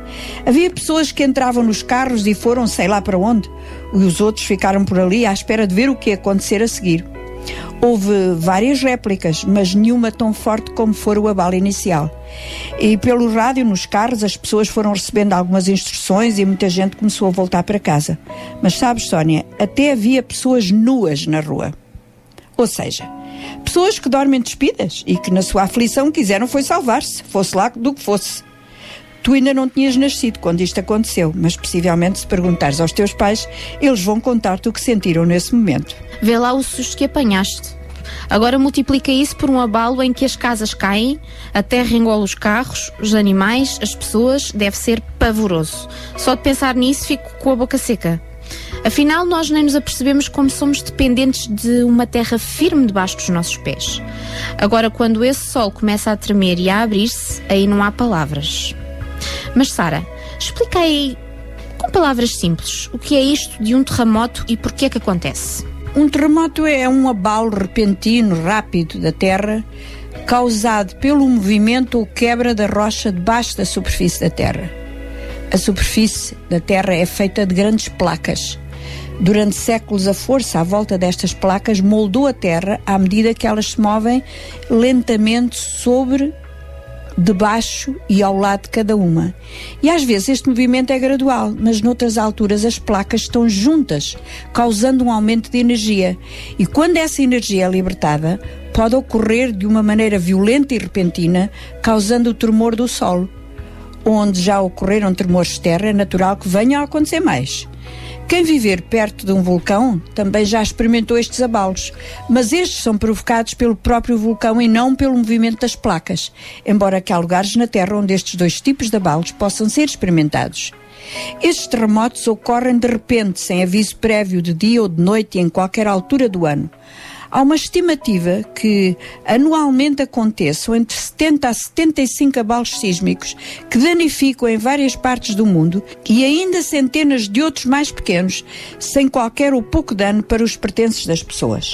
Já li que muitas pessoas que morrem nos terremotos não é pelo abalo em si, mas por paredes que caem, vidros que voam, gente que tenta escapar e se atropela e também pelos incêndios. Por isso será importante e curioso sabermos o que fazer num caso de abalo sísmico. As pessoas que vivem em lugares onde isto acontece sabem do que estamos a falar. Sim, há coisas que podemos fazer já antes de sermos atingidos por uma calamidade, coisas que irão diminuir danos físicos, impedir que nas casas haja destruição. Por exemplo, devíamos certificar-nos que a nossa casa está em bom estado de conservação. É o mínimo. Estamos a falar de arranjar fendas ou rachas no teto, nas paredes. Se a casa teve algum problema no passado, será bom pedir ajuda de pessoas que saibam do assunto. Não é preciso muito abalo para deitar abaixo uma casa fraca e danificada. Também deveríamos ter cuidado com com os, os objetos que dispomos dentro da nossa casa. Preferencialmente, as estantes deviam ser aparafusadas às paredes e, na maior parte dos casos, não são. Uma estante solta cairá mais facilmente. Os objetos mais pesados devem ser colocados nas prateleiras de baixo. Objetos de vidro, louça, comida engarrafada, deveriam ficar em armários com portas que fechassem. Molduras e quadros não deveriam estar pendurados por cima das camas ou em áreas onde as pessoas se sentam. Sara, falaste em incêndios e lembrei-me de que será também bom que a parte elétrica, aquecimento e gás na nossa casa estejam em boas condições. Que os pesticidas e itens inflamáveis deveriam estar fechados em armários. Exato, e sobretudo será bom que cada pessoa na casa saiba quais são os lugares mais seguros. Será, por exemplo, debaixo de uma mesa bem forte, contra uma parede interior, longe de vidros, espelhos, quadros onde grandes peças de mobília possam cair. Será bom que fora de casa também haja zonas de segurança, ou seja, longe de prédios, árvores, fios elétricos, estradas ou caminhos de ferro. Nós não pensamos nisso, porque nunca imaginámos que nos vai acontecer. Mas seria bom que houvesse uma maneira de ter à mão artigos como uma lanterna, uns estojos de primeiros socorros, comida enlatada, água, sapatos fortes, porque haverá muito vidro partido e outras coisas na rua. Era importante que as pessoas aprendessem a desligar o gás, a eletricidade e a água dentro da sua casa. E ter no telefone um número de emergência que possamos chamar para termos alguma informação. Nem todos temos telefones sofisticados que podem dar-nos essa informação. Sara, isto é tudo preparação. E no momento mesmo do abalo, fazemos o quê? Dizem os entendidos que se estivermos dentro de casa, devemos ficar dentro de casa colocar-nos debaixo de uma secretária ou mesa ou contra uma parede interior da casa. O mais perigoso é tentar fugir enquanto o abalo está a acontecer, porque há objetos que podem cair, voar e atingir-nos. Se estamos fora de casa, temos que afastar-nos dos prédios, tentando ver o que está por cima, como árvores, fios, etc. Uma vez num lugar aberto, ficar lá até que o abalo pare. E num carro? Se formos a conduzir, devemos parar e ficar numa zona o mais aberta possível e permanecer dentro do veículo até o tremor acabar. E quando para tudo? Temos que estar preparados para as réplicas, embora mais pequenas que a principal. Podem ainda causar mais danos e essas podem mesmo deitar abaixo o que ficou rachado ou combalido. Estas réplicas podem ocorrer nas primeiras horas, nos dias ou semanas seguintes. Será bom nessa altura verificar o estrago que houve na sua casa. E claro, o mais importante são as pessoas. É bom localizar os membros da família e ajudar os que sofreram algum dano, dar um primeiro socorro onde for necessário. Pessoas que estiverem seriamente feridas não devem ser removidas sem ajuda profissional. Lembre-se dos seus vizinhos mais idosos, crianças ou até pessoas com alguma dificuldade de mobilidade. E muito importante, fique fora de edifícios destruídos.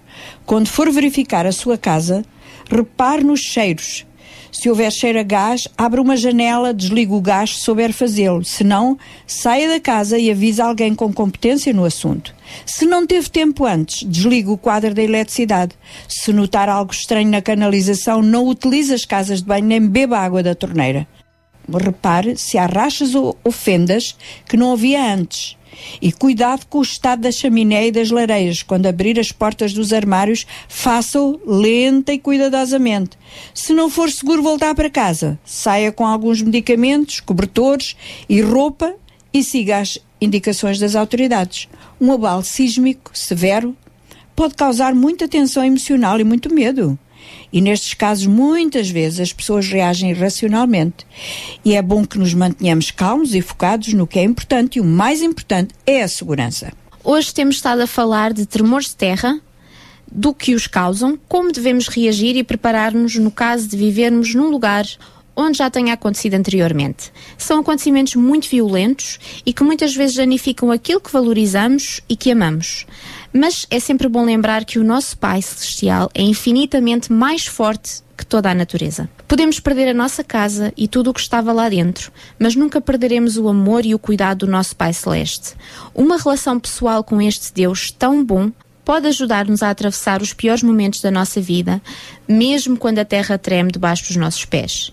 É nestes momentos também que nos é demonstrado de maneira única o amor e solidariedade das pessoas, nas mais diversas maneiras. Estou a pensar no povo do Nepal, que neste momento está a receber ajuda de centenas de organizações de todo o mundo, mas também de pessoas que tiraram tempo das suas vidas e se voluntariaram para dar o seu melhor a quem está em sofrimento.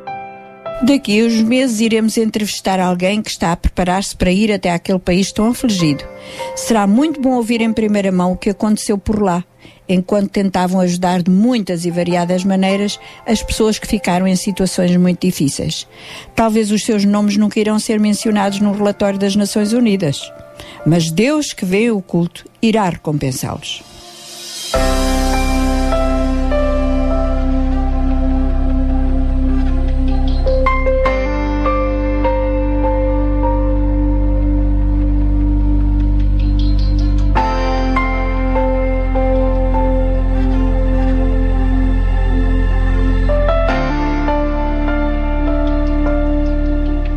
Aquilo que disse há pouco é a verdade.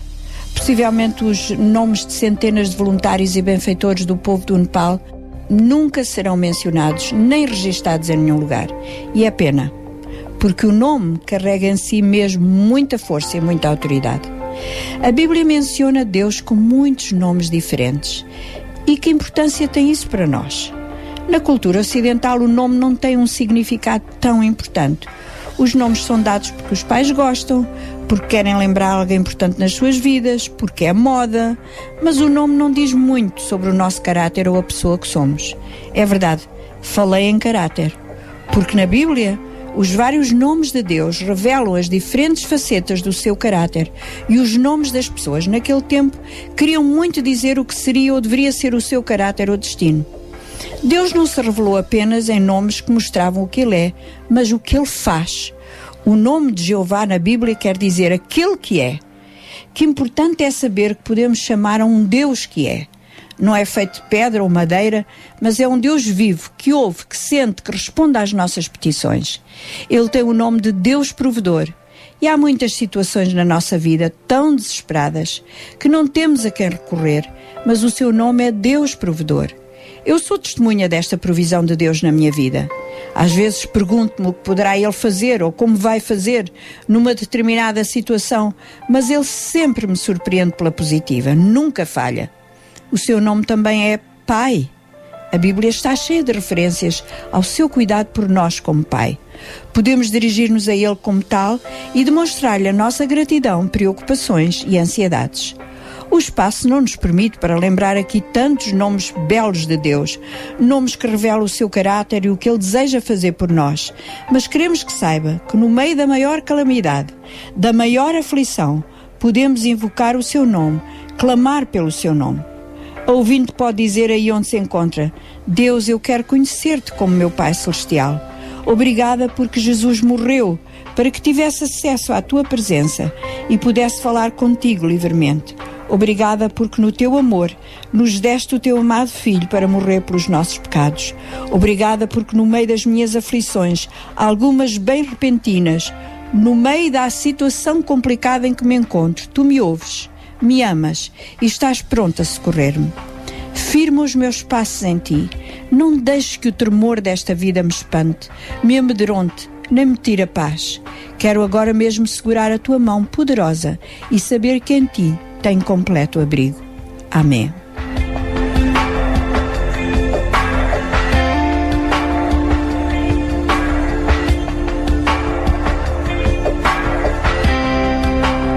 Chegamos ao fim de mais um programa Mulheres de Esperança. Todas as semanas estamos consigo para levar-lhe uma palavra amiga e um tema do seu interesse. O nosso desejo é transformar a dor em sementes de esperança. Partilhe connosco o seu testemunho ao ouvir o nosso programa. Obrigada por estar connosco e até para a semana, se Deus quiser. Mulheres de Esperança. O programa para mulheres que teimam em ter fé na vida. Uma produção da Rádio Transmundial de Portugal.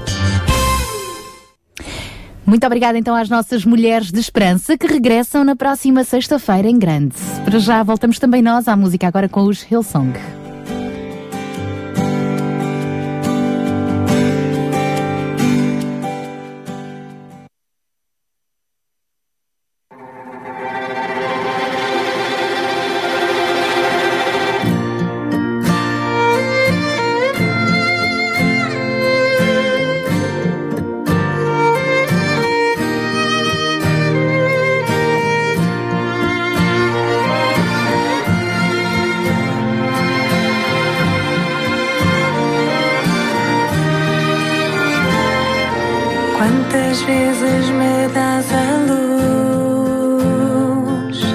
Quantas vezes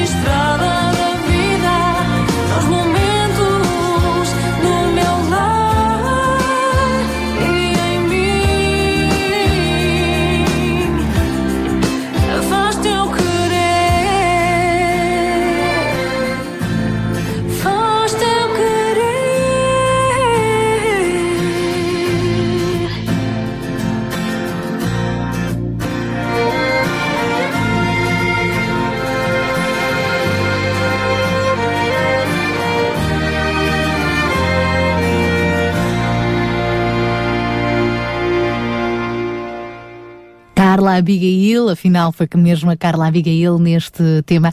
Uh, quase a finalizar a nossa segunda hora do Sintra com Paixão. A seguir vamos ter o nosso espaço Pensar com Paixão. Hoje vamos ver a influência do cristianismo na comunicação. Interessante. Já lá vamos conversando com mais um colaborador da Sociedade Bíblica, mas para já trazemos-lhe Samuel Teles. Navegando pelas águas desta vida fortes ondas.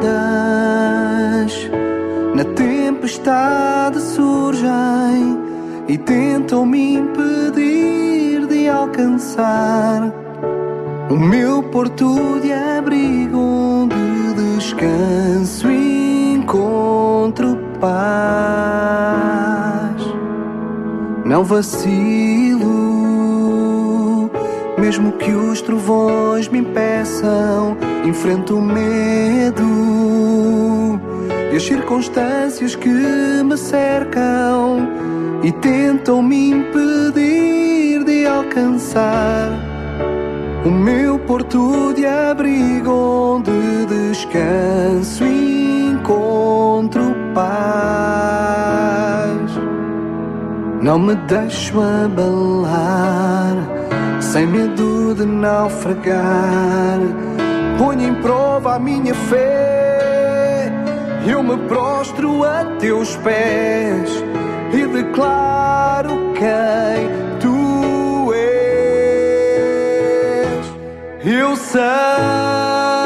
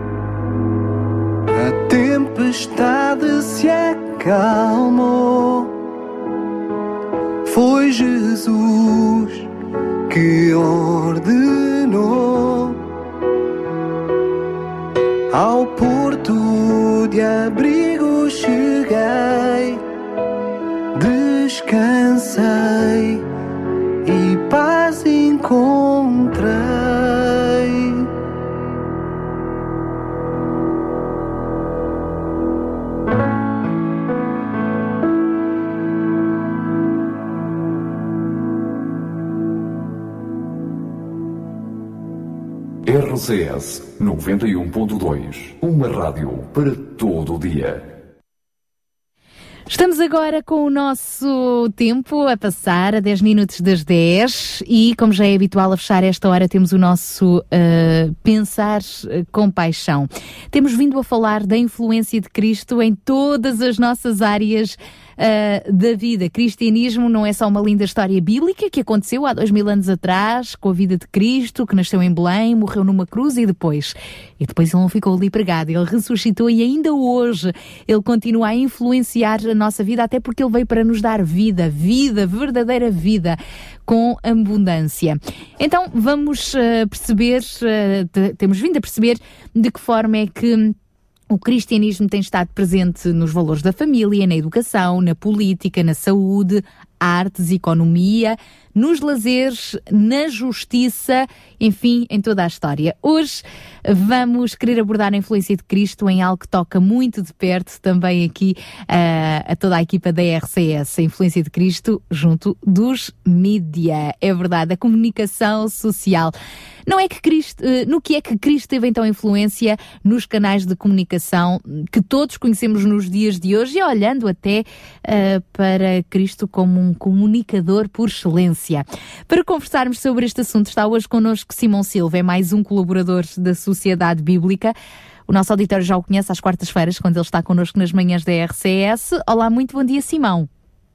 Olá, bom dia, Sara, e bom dia a todos os nossos ouvintes. Igualmente, obrigada por estar connosco. Quarta-feira passada foi feriado, mas hoje não escapa. Hoje, num contexto especial do Sintra Compaixão, dando continuidade a vários colaboradores da Sociedade Bíblica que nas últimas semanas têm aqui conversado connosco.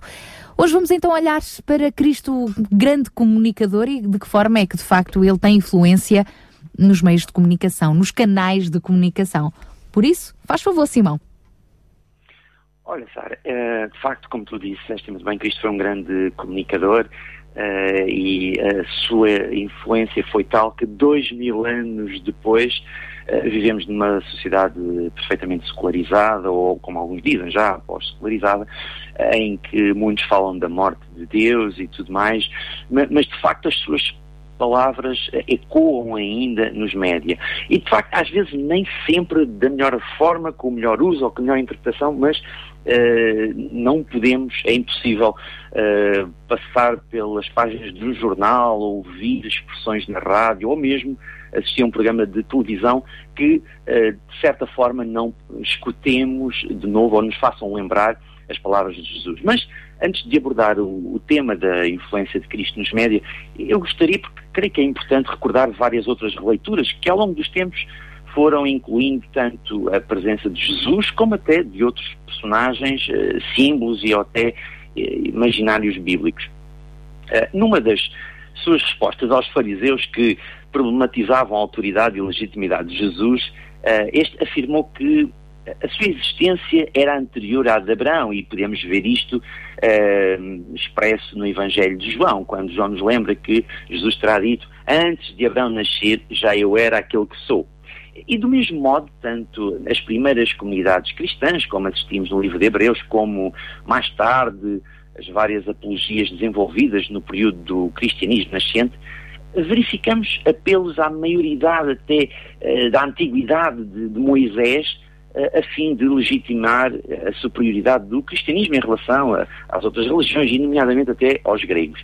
Mas ao longo dos tempos, também entre nós portugueses, tanto mitógrafos como cronistas, historiadores, filósofos e romancistas, desenvolveram várias releituras da história uh, do passado para legitimar uh, o, o, poder do reino e assente sempre numa história de Portugal que remontava aos patriarcas uh, bíblicos. E é neste sentido também que alguns veem na simbólica da própria bandeira nacional, enquanto elemento da nossa identidade, uma dimensão política e até religiosa. Mas não, não queria gastar tempo com isso, mas quantos de nós já não ouviram falar das, das, da cruz de Cristo é? na, na, na bandeira, das esquinas, como representando as chagas, e numa leitura até mais uh, popular, o verde representando a esperança e o vermelho o sangue de, de Cristo. Estou a, a, fazer esta pequena introdução apenas em, para uh, compreendermos que na sequência deste enquadramento histórico e também cristão, vamos encontrar na sabedoria popular, nos, nos provérbios, nos ditados, um repositório de citações bíblicas fantásticas e que às vezes nos passam de lado. Quantos de nós já não ouvimos falar que a carne é fraca? Mas quantos sabem que se trata de uma alusão a Mateus 26? E às vezes é usado até habitualmente num sentido irónico. E às vezes também encontramos nas própria publicidade, e, e sem fazer aqui uh, menção de, da marca, mas no Euro 2012 uh, um spot publicitário passava olho por olho, dente por dente. Creio que muita gente não saberia uh, referir ao saber que se tratava de uma expressão bíblica, muito menos que estaria no livro de, do Êxodo. Mas, eh, voltando aqui à, à influência do cristianismo na imprensa desportiva, eh, quantas vezes eh, dou conta de uso de, de, uma expressão que é recorrente, o filho pródigo. Quando algum jogador de futebol regressa a um clube que saiu de alguma forma não tão com um bom sucesso, né, e que depois regressa, é logo estigmatizado ou de alguma forma o seu regresso é, é, é, é feita uma metáfora a propósito do, do filho pródigo. E também, quantos de nós já não ouviram uh, e não lemos Jesus e os discípulos ou o Calvário de Jesus? Não se trata propriamente de fazer qualquer alusão ao sofrimento de Jesus Cristo no Calvário, mas de facto à vida desportiva de um treinador de futebol. E se os nossos ouvintes estiverem atentos, certamente poderão verificar que os trocadilhos não, não vão ficar por aqui. E uh, pense que não se pense só que são os jornalistas desportivos que se correm de metáforas bíblicas ou fazem trocadilhos de modo a facilitar a sua comunicação. Uh, nos periódicos generalistas, frequentemente encontramos articulistas que citam e fazem paráfrases das escrituras.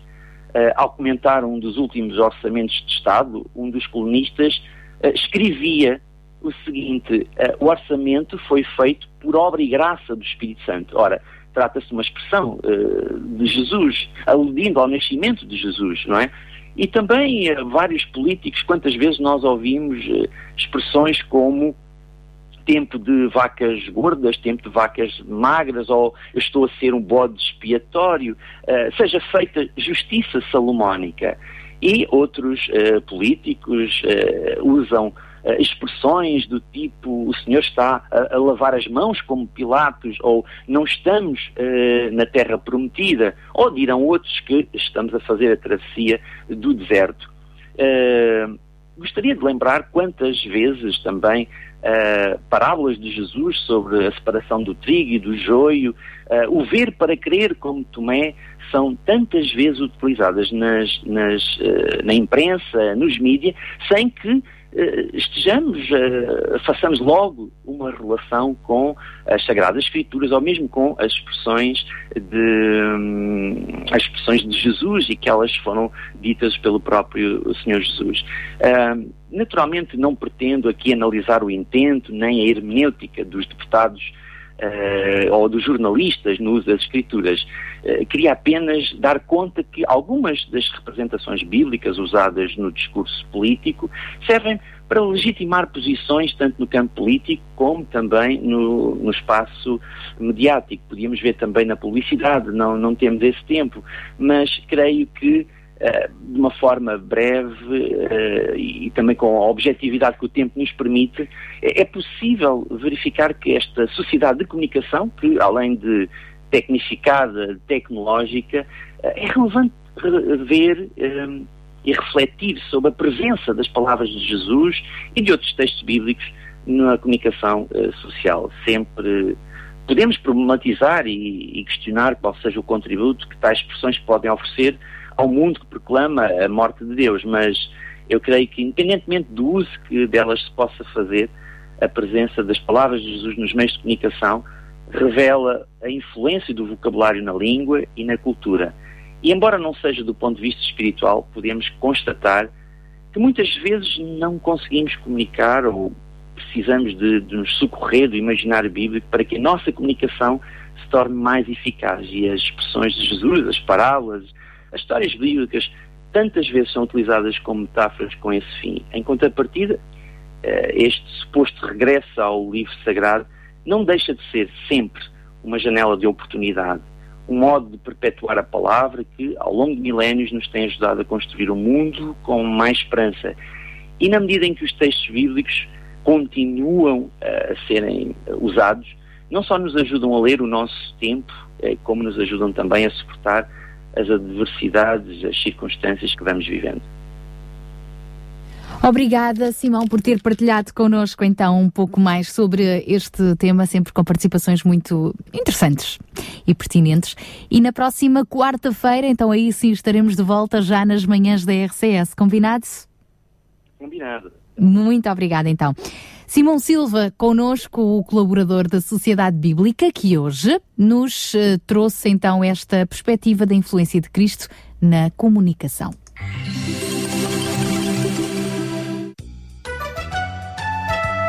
A produção da RCS é feita por si. Entre no facebook.com barra Rádio RCS e visite-nos. Gostamos muito dos seus comentários e mensagens deixados na nossa página. A sua participação conta muito, apenas alguns cliques de distância.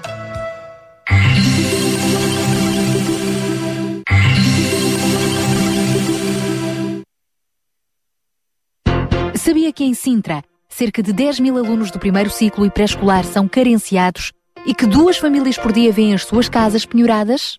Todos os dias há alguém a precisar de ajuda e você pode ser a solução. Sintra Compaixão, o programa da RCS que abre portas à solidariedade. Sexta-feira, das 8 às 11 da manhã. Sintra Compaixão, contamos, contamos consigo. consigo. Contamos consigo nesta terceira e última hora do Sintra Compaixão de hoje. E nesta última hora vamos falar sobre férias, missão, escola, compaixão, tudo junto no mesmo saco. É isso mesmo. Então deixe-se ficar connosco, já lá vamos para já. Abrimos com Ruth e Ruben Alves, agora já temos connosco então o seu novo álbum Salmos Musicados, neste caso o Salmo 23. Aqui com a voz de Ruth Alves, no piano Ruben Alves, o Senhor é o meu pastor. O Senhor meu pastor, nada me falta.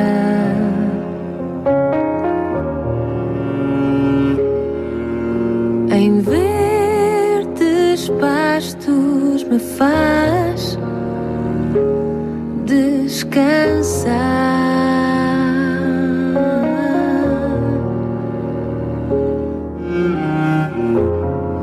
e conduz-me a lugares de águas tranquilas.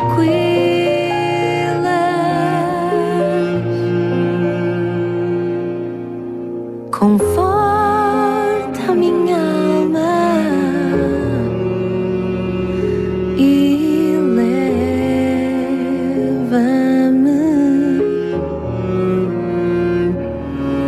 por caminhos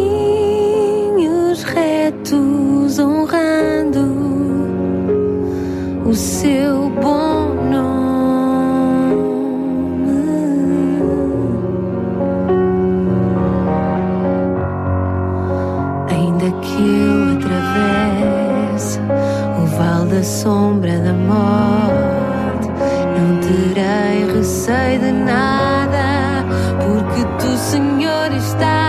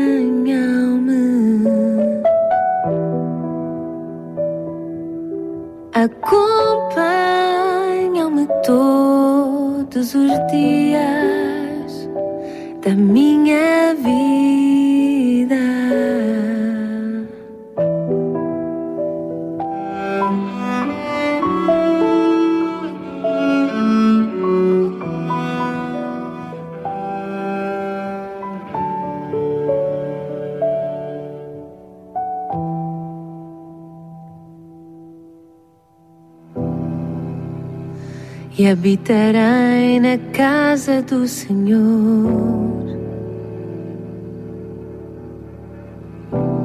E habitarei na casa do Senhor.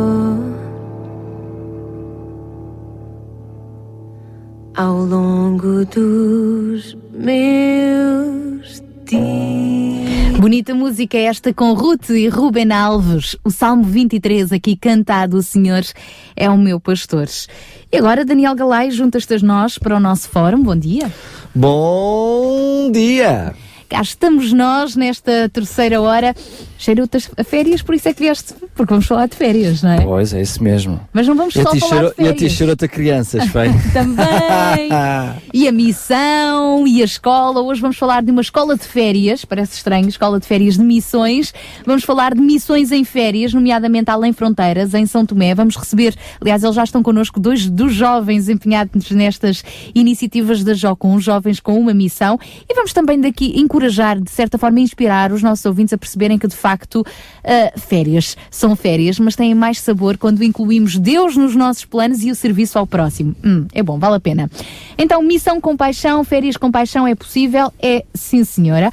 Ao longo de todo este mês temos vindo ah, a focar-nos sobretudo nas crianças, porque elas estão prestes também a terminar ah, a escola, crianças e jovens, e a pergunta impõe-se o que é que elas vão fazer nestes próximos dois meses. Quando pensamos nos líderes que nós temos hoje no nosso país, quer sejam líderes políticos, quer sejam empresários, a primeira ideia que nos vem à mente é que existe uma corrupção e muita incompetência. Sentimos que não sabem liderar, sentimos que são maus líderes. Após 27 anos de prisão na África do Sul, no ano da sua libertação em 1990, numa entrevista, é interessante a frase que Nelson Mandela declarou. Ele declarou o seguinte: As crianças de hoje são os líderes de amanhã. É muito fácil colocar os nossos olhos nos líderes que nos governam, tanto politicamente como economicamente. Muitas razões de queixa encontramos. Primeiro, uh, desejamos-los e depois odiamos-los. É um círculo vicioso que caracteriza a grande maioria das nossas democracias, para não falar dos outros regimes políticos cujos líderes passam frequentemente de salvadores da pátria para ditadores odiados. É assim mesmo a natureza humana. Que tal uma nova maneira de pensar e de fazer perguntas? No lugar de lamentarmos e de questionar as pessoas que nós próprios escolhemos para nos dirigir, no lugar de procurarmos saber como podemos castigar ou destruir tal ou tal líder, que tal interrogarmos sobre a forma como estamos a preparar os líderes de amanhã? Aqueles que vivem nas nossas próprias casas, aqueles que ainda estão nos bancos da escola primária. Ora, é isso mesmo. E uma vez perguntaram também ao fundador da Organização Missionária de Jovens com uma Missão, Jocum, como é que se preparavam os líderes de amanhã. E ele respondeu que era dando-lhes responsabilidades desde muito cedo.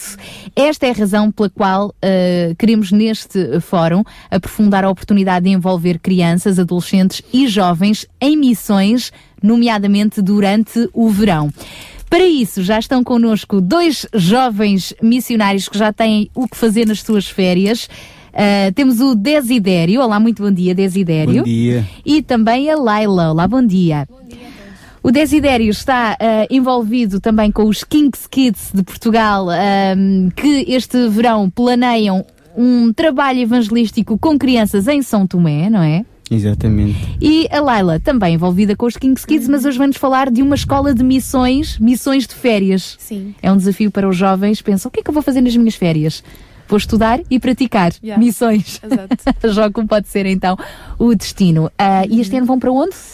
Esse ano nós iremos, nossa campanha, não é? Será em Barcelona. Portanto, uns vão para São Tomé, outros vão para Barcelona, isto, mas não é só passar férias. Não, não, será duas semanas em Barcelona muito intensas, de muito trabalho, muito evangelismo e também serviço à própria igreja, não é? Nos cultos e também outras coisas. Muito para fazer. Já vamos conversar melhor convosco. Para já temos em linha a Marta Orn- Ornelas, que é a líder dos Kings Kids, e ela vai nos explicar também melhor o que é, o que é este conceito eh, de campanhas evangelísticas pôr os jovens em tempo de verão a trabalhar, a conviver, a sorrir, no fundo, a, a terem umas boas férias cheias de compaixão. Olá, muito bom dia, Marta. Olá, bom dia, Sara, como estás? Bom dia, Marta. Então, Marta, dia, começando dia a pelo princípio dos princípios, vamos a Gênesis, à Gênesis da coisa. A origem. Olha, explica-nos lá o que é que é isso dos King's Kids. Então, nós somos, como, como já foi dito, nós somos, fazemos parte da Jocum, jovens com uma missão, ah, mas incidimos mais nos adolescentes e propriamente nos jovens. Portanto, com- e temos algumas crianças, mas a partir só dos 10 anos. O que é que nós fazemos? Nós ah, tentamos cumprir ao máximo o lema da- do Ministério, que é conhecer Deus e fazê-lo conhecido. Durante o ano letivo fazemos várias atividades ah, para eles conhecerem mais de Deus e passarem tempo com Deus e descobrirem quem Deus é e a sua própria identidade também. E depois, no verão, temos sempre estas campanhas de evangelismo. Este ano nós não vamos só para São Tomé, também vamos estar no Porto e em Braga, portanto temos duas campanhas de evangelismo. Uma em que vamos eh, realmente para São Tomé, no dia 28 de julho, e regressamos no dia 17 de agosto, e outra a começar no dia 16 de agosto até o dia 3 de setembro, que vamos eh, estar no Porto e em Braga. Estas duas campanhas têm objetivos diferentes e dados também diferentes eh, em termos de envolvimento, mas nós acreditamos nisto, em colocar o, o- dar a, possibilidade aos adolescentes, aos jovens, às crianças, falarem acerca da experiência que eles têm vivida na primeira pessoa com Deus. Muito bem, Marta, como é que funciona? O que é que é isso de campanha de evangelismo? O que é que vão fazer em O que é termos que vão fazer? práticos? O que é que é isso? Em termos práticos, bom, nós começamos sempre por uma coisa que chamamos o bootcamp, que é a preparação, digamos assim, é recruta, Ah, a tradução é recruta, em que os preparamos em termos eh, espirituais, físicos, emocionais, tudo mais, ah, para aquilo que eles querem fazer e que vão fazer eh, no evangelismo. Como? Ah, nós fazemos muito trabalho de evangelismo através das artes, da música, da dança, de, de dramas, através de trabalho prático, ou seja, limpezas, eh, ahm, ajudar alguém em termos práticos mesmo, e às vezes fazemos algum trabalho em termos de desporto, mas não é tão regular. O regular mais é trabalho de rua, em termos de artes, a falar acerca de Deus, através das artes, e trabalho prático também. E para São Tomé, nós daqui a pouco já, temos, já vamos ter a oportunidade de conversar melhor com o Desidério sobre isso. Quais são os planos? Então, para São Tomé, o que é que nós vamos fazer? Qual é o objetivo? Porque estas duas campanhas têm objetivos diferentes, como eu disse. Em São Tomé, ah, nós queremos servir São Tomé, queremos amar e queremos orar por São Tomé. Nós queremos ir para lá, temos alguns objetivos fixos, que são fazer evangelismo de rua, como eu disse há pouco, através das artes, fazer trabalho de mãos, que é este trabalho prático em termos de limpezas, de, de- de- ir a lares, de idosos e trabalhar. E temos um foco muito grande, que, que este é um foco que nos está a mover muito, que é fazer um retiro, um acampamento com adolescentes ah, são tomenses. Ou seja, nós temos a, a ideia de fazer um acampamento com cerca de 50 adolescentes, em que nós, ah, com eles, fazemos um retiro em que, em que em- porque na altura das férias, como eles já terminaram a escola, ah, muitos deles ah, estão a vaguear, basicamente. E, e- e têm poucas coisas que eles podem envolver, não é como nós temos em Portugal várias atividades de verão ou tudo mais. Então, nós queremos lhes dar também objetivos, queremos estar com eles, queremos ensinar acerca de Deus, queremos fazer atividades práticas, queremos unir a equipa de Portugal e, e, e lá estes 50 adolescentes, cerca de 50 adolescentes são tomenses, fazemos um retiro com eles e estamos com muita expectativa do que vai acontecer, das amizades que vão se, vão se formar lá, dos valores que vão ser transmitidos, dos sonhos que vamos sonhar juntos. Então estamos com muita expectativa. Eu imagino é que isso não vai custar eh, barato a todos os participantes. Não, nós estamos eh, realmente a levantar fundos ah, para isso, porque nós estim- estimamos que vamos gastar cerca de 20 euros por participante. 20 euros para uma pessoa pensar, é isso, não é nada. 20 euros por cada participante, por cada criança. Marta, 20 euros por cada criança que De vai São estar a participar. De São Tomé? Ah, ah, nós vamos, vamos ter algumas crianças, mas basicamente vamos mais investir agora nos adolescentes, porque ah, o sítio onde nós vamos estar alojados, que chama-se Centro de Desenvolvimento Comunitário, eles já trabalham com as crianças durante todo o ano e têm um foco muito grande porque têm lá uma creche. Mas os adolescentes estão um pouco perdidos, portanto, ou seja, quando eles ah, deixam de estar lá na creche, ah, passam ali aquele período em que o que é que vão fazer, não é? O que é que, o que é que nós podemos dar a eles? Então nós queremos investir agora no verão mais nos adolescentes ah, e pré-adolescentes, obviamente. Sim, isso vai ter muitos gastos, porque nós estamos a falar de, tudo bem, são 20 euros, não é muito dinheiro, pensando agora, não é? Mas estamos a falar de 50. O nosso objetivo era conseguirmos 50. E isto dá mil euros, não é? Claro, muito bem. Fora as despesas. Eles não- fo- Fora as despesas da equipa de Portugal. Ah, sim. Cada, cada participante português, ele está, nós, nós somos missionários a curto prazo, cada um de nós, incluindo obviamente eu como líder, cada um de nós tem que levantar o seu próprio sustento de toda a campanha. O que, é, o que é que isso quer dizer de voluntários a curto prazo? Voluntários a curto prazo são pessoas que, durante, digamos, o seu ano letivo têm o seu trabalho, claro, como é o meu caso, que eu sou professora, além de, de estar a liderar também o, o Ministério dos King's Kids, estudam na faculdade, no secundário, com, com quem nós vamos este ano serão mais eh, pessoas que estão no secundário ou na faculdade, e durante o verão tiram o tempo de verão das férias deles de verão para dedicarem a missões.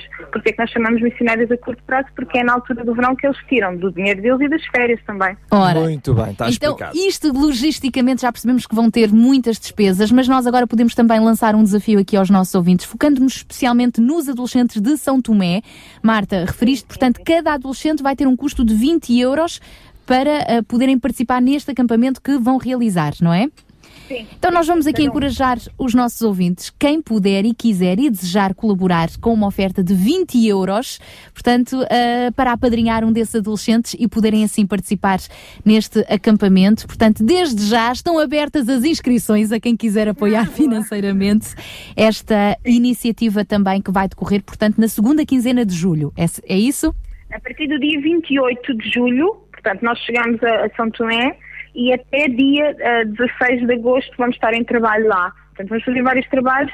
O, o retiro será nos primeiros dias de agosto, então fiquem connosco ah, nessa, nessa altura a pensar em nós, a orar por nós, pelo tempo que vamos ter lá, porque é um investimento ah, enorme. Imaginemos 50 adolescentes a, receberem eh, tempo, a receberem oração, a receberem conversas ou a serem ouvidos, o investimento que isto é para o futuro também de São Tomé. Nós acreditamos muito neste tempo com estes 50 adolescentes. Vai ser um tempo muito bom, estamos com muita expectativa. Muito bem, obrigado mais uma vez, Marta, por partilhares connosco. Certamente não é a primeira, nem será a última. As portas não estão abertas, estão escancaradas. Um beijinho muito grande, até à próxima. Um abraço. Beijinho, obrigada. Obrigada. a todos. E nós vamos continuar aqui em estúdio a conversar eh, com alguns destes jovens que vão ingressar nesta e noutras aventuras. Para já, vamos só voltar àquele desafio que deixámos aos nossos ouvintes. Quem gostaria de participar, se gostaria de abençoar, de participar, eh, ajudar financeiramente eh, neste acampamento, ajudar os adolescentes de São Tomé que vão receber esta equipa que vai de Portugal, 20 euros por cada criança. Estamos a falar de 50 eh, adolescentes, aliás, não são crianças, são adolescentes. Como é que poderão eh, fazer chegar então esse montante até nós? Através de telefone, pro- através de SMS, para o 96 10 44 707, 96 10 44 707 e vimos um SMS. O SMS, portanto, referindo eu uma mensagem ajudar. escrita. Eu quero ajudar com o seu, ficamos com o seu contacto telefónico, depois entraremos em contacto consigo. É isso mesmo, 96 10 44 707. Muito bem, agora que já ouvimos a Marta Ornella, já percebemos o que é que vai acontecer em São Tomé. Está explicado esta questão do torneio futebol solidário a favor de São Tomé. Gostava, Desidério, que tu nos pudesses explicar o que é que é isto. O que é que- um torneio de futebol solidário a favor de São Tomé. Já sabemos o que é que é o projeto São Tomé. Como é que surgiu esta iniciativa deste torneio de futebol? Ele surgiu de um, de um amigo, Miguel, e, e a ideia também, pronto, quando ele deu a ideia, depois a gente pensou, uau, boa ideia, porque há muita malta que gosta de jogar a bola. Ai, malta que gosta de jogar a bola. que Adora jogar a farta. bola, como eu. E, e então, bom, visto que, que a gente adora jogar a bola, então vamos juntar o útil ao agradável e, e Como é ajudar. que de jogar a bola surge depois o financiamento para São Tomé? Eu costumo, quando costumo jogar a bola, não sai lá dinheiro dentro da bola. Exatamente, exatamente. Então será assim, cada, cada participante, ahm, cada, cada equipa levará no mínimo entre 5 jogadores. Pode levar Estamos a falar de futsal, então. Estamos a falar de futsal. Uhum. Ahm, e, e cada um dará 8 euros. Cada jogador dará 8 Portanto, euros. cada jogador fará uma inscrição para participar no torneio, não é? Mas Exatamente. Admitindo que se há equipas, devem ter que se inscrever como equipa, correto? Exatamente. Muito bem, inscrevem-se como equipa, cada jogador pagará 8 euros e depois esse dinheiro, para além de custear o próprio torneio, servirá também para ah, estas crianças de São Tomé, é isso? Ou Exato. para ajudar os portugueses que vão para São Tomé? Será ah, o, o principal foco será para ajudar os, os jovens para ir para Santo Tomé. Os portugueses para ir para São Tomé. Muito bem. mas, se, mas se vermos que rendeu bastante, nós também vamos levar esse dinheiro para ajudar lá os jovens em. No fundo é o todo, não é? Vamos Exatamente. juntar meios para que vocês possam ir, vocês precisam de chegar lá para ajudar e Exatamente. juntar meios para que estas, estes adolescentes possam então beneficiar de toda a ajuda que esta equipa vai dar com o coração, com os braços, com os pés. Este torneio ah, solidário vai se realizar quando? Vai ser realizado no dia 24 de julho, pelas 9 até às 15, até 15 da tarde. Dia 24 de julho? Desculpa, dia 4 de julho. dia 4 de julho. E as, e as inscrições são até dia 28 de, de junho. E são feitas as inscrições para onde, como, quando? As inscrições são feitas para, para, o, para o, meu, o meu e-mail. Ou então podem contactar 96 11 80 123, que é o meu número de telefone. E... Podes repetir mais de gavarinho? Sim, 96 11 80 123. Podem, 96 11 80 123. exatamente. Podem, podem Serão procurar feitas como equipa, é isso? As inscrições são feitas como uma equipa. como equipa, como equipa. Então nós vamos aqui também aproveitar, isto é lançar desafios, não é? Os nossos ouvintes que nos estão a ouvir gostariam de participar, por que não formarem uma equipa, a equipa dos ouvintes do Sintra Compaixão, não é? Por exemplo, não é? Uma equipa, a equipa dos ouvintes do Sintra Compaixão pode ser a equipa 1, a equipa 2, a equipa 3, cada equipa tem que ter no mínimo 5 elementos, junte os seus amigos, conversem entre si e faça-nos chegar a inscrição. Se não apanhou o número de contacto, não faz mal, via RCS, nós depois encaminharemos, mas é outra forma também de ajudar esta campanha. Nem todos vão, mas alguns podem jogar a favor de São Tomé. Exatamente. O jogo vai ser no dia 4, portanto, até ao final da próxima semana, façam-nos chegar o seu desejo de participar e nós encaminharemos para podermos também ajudar. Outros que não possam participar a jogar podem, na mesma, contribuir financeiramente, como nós já dissemos. Antes ainda de irmos para a Escola de Missões, continuando aqui, Desidério, tu és um dos jovens que vais participar nesta campanha em São Tomé? Sim. Ah, O que é que- também te o que é que propões te aí para faz lá. viajar até Santo, São Tomé para, esta, para este evangelismo como a Marta Ornelas partiu connosco?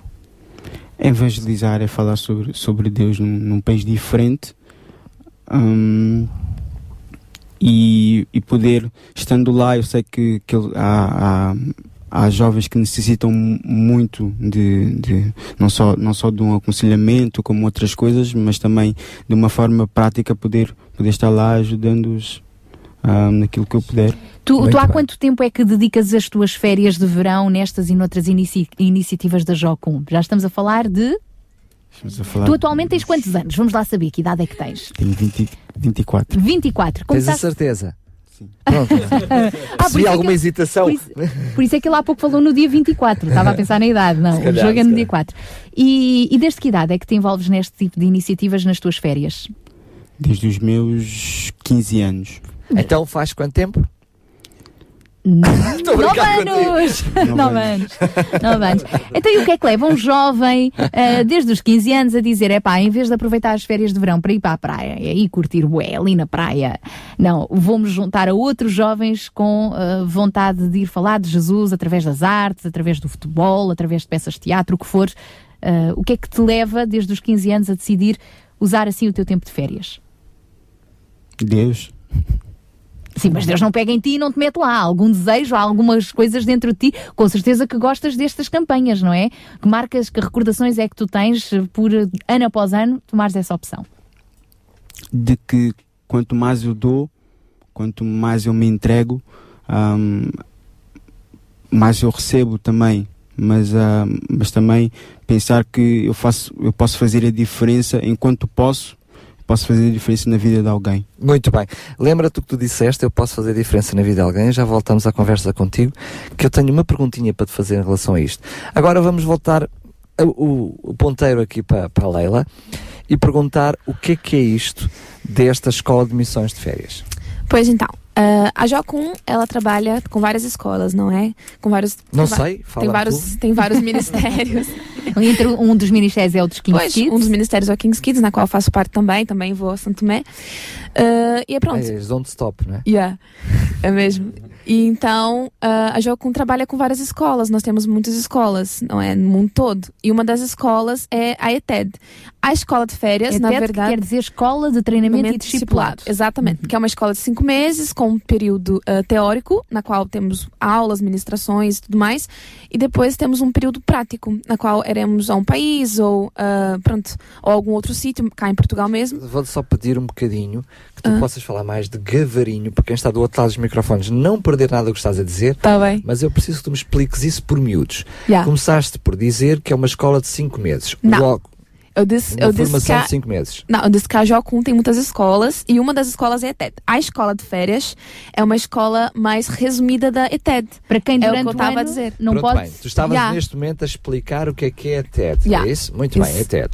E é uma escola que funciona de 5 meses, mas naquela escola que tu vais participar é uma escola mais reduzida. é? Sim, Então vamos para lá. quem, pronto, para quem não pode participar de uma escola como, como é até de 5 meses, temos essa escola de verão que são 22 dias. Basicamente, pronto, são, é, é, uma, é uma semana de teórico. São os dias úteis da semana. Sim. Sendo que vocês também estão ao fim de semana, porque se vão para fora, não é? Exato.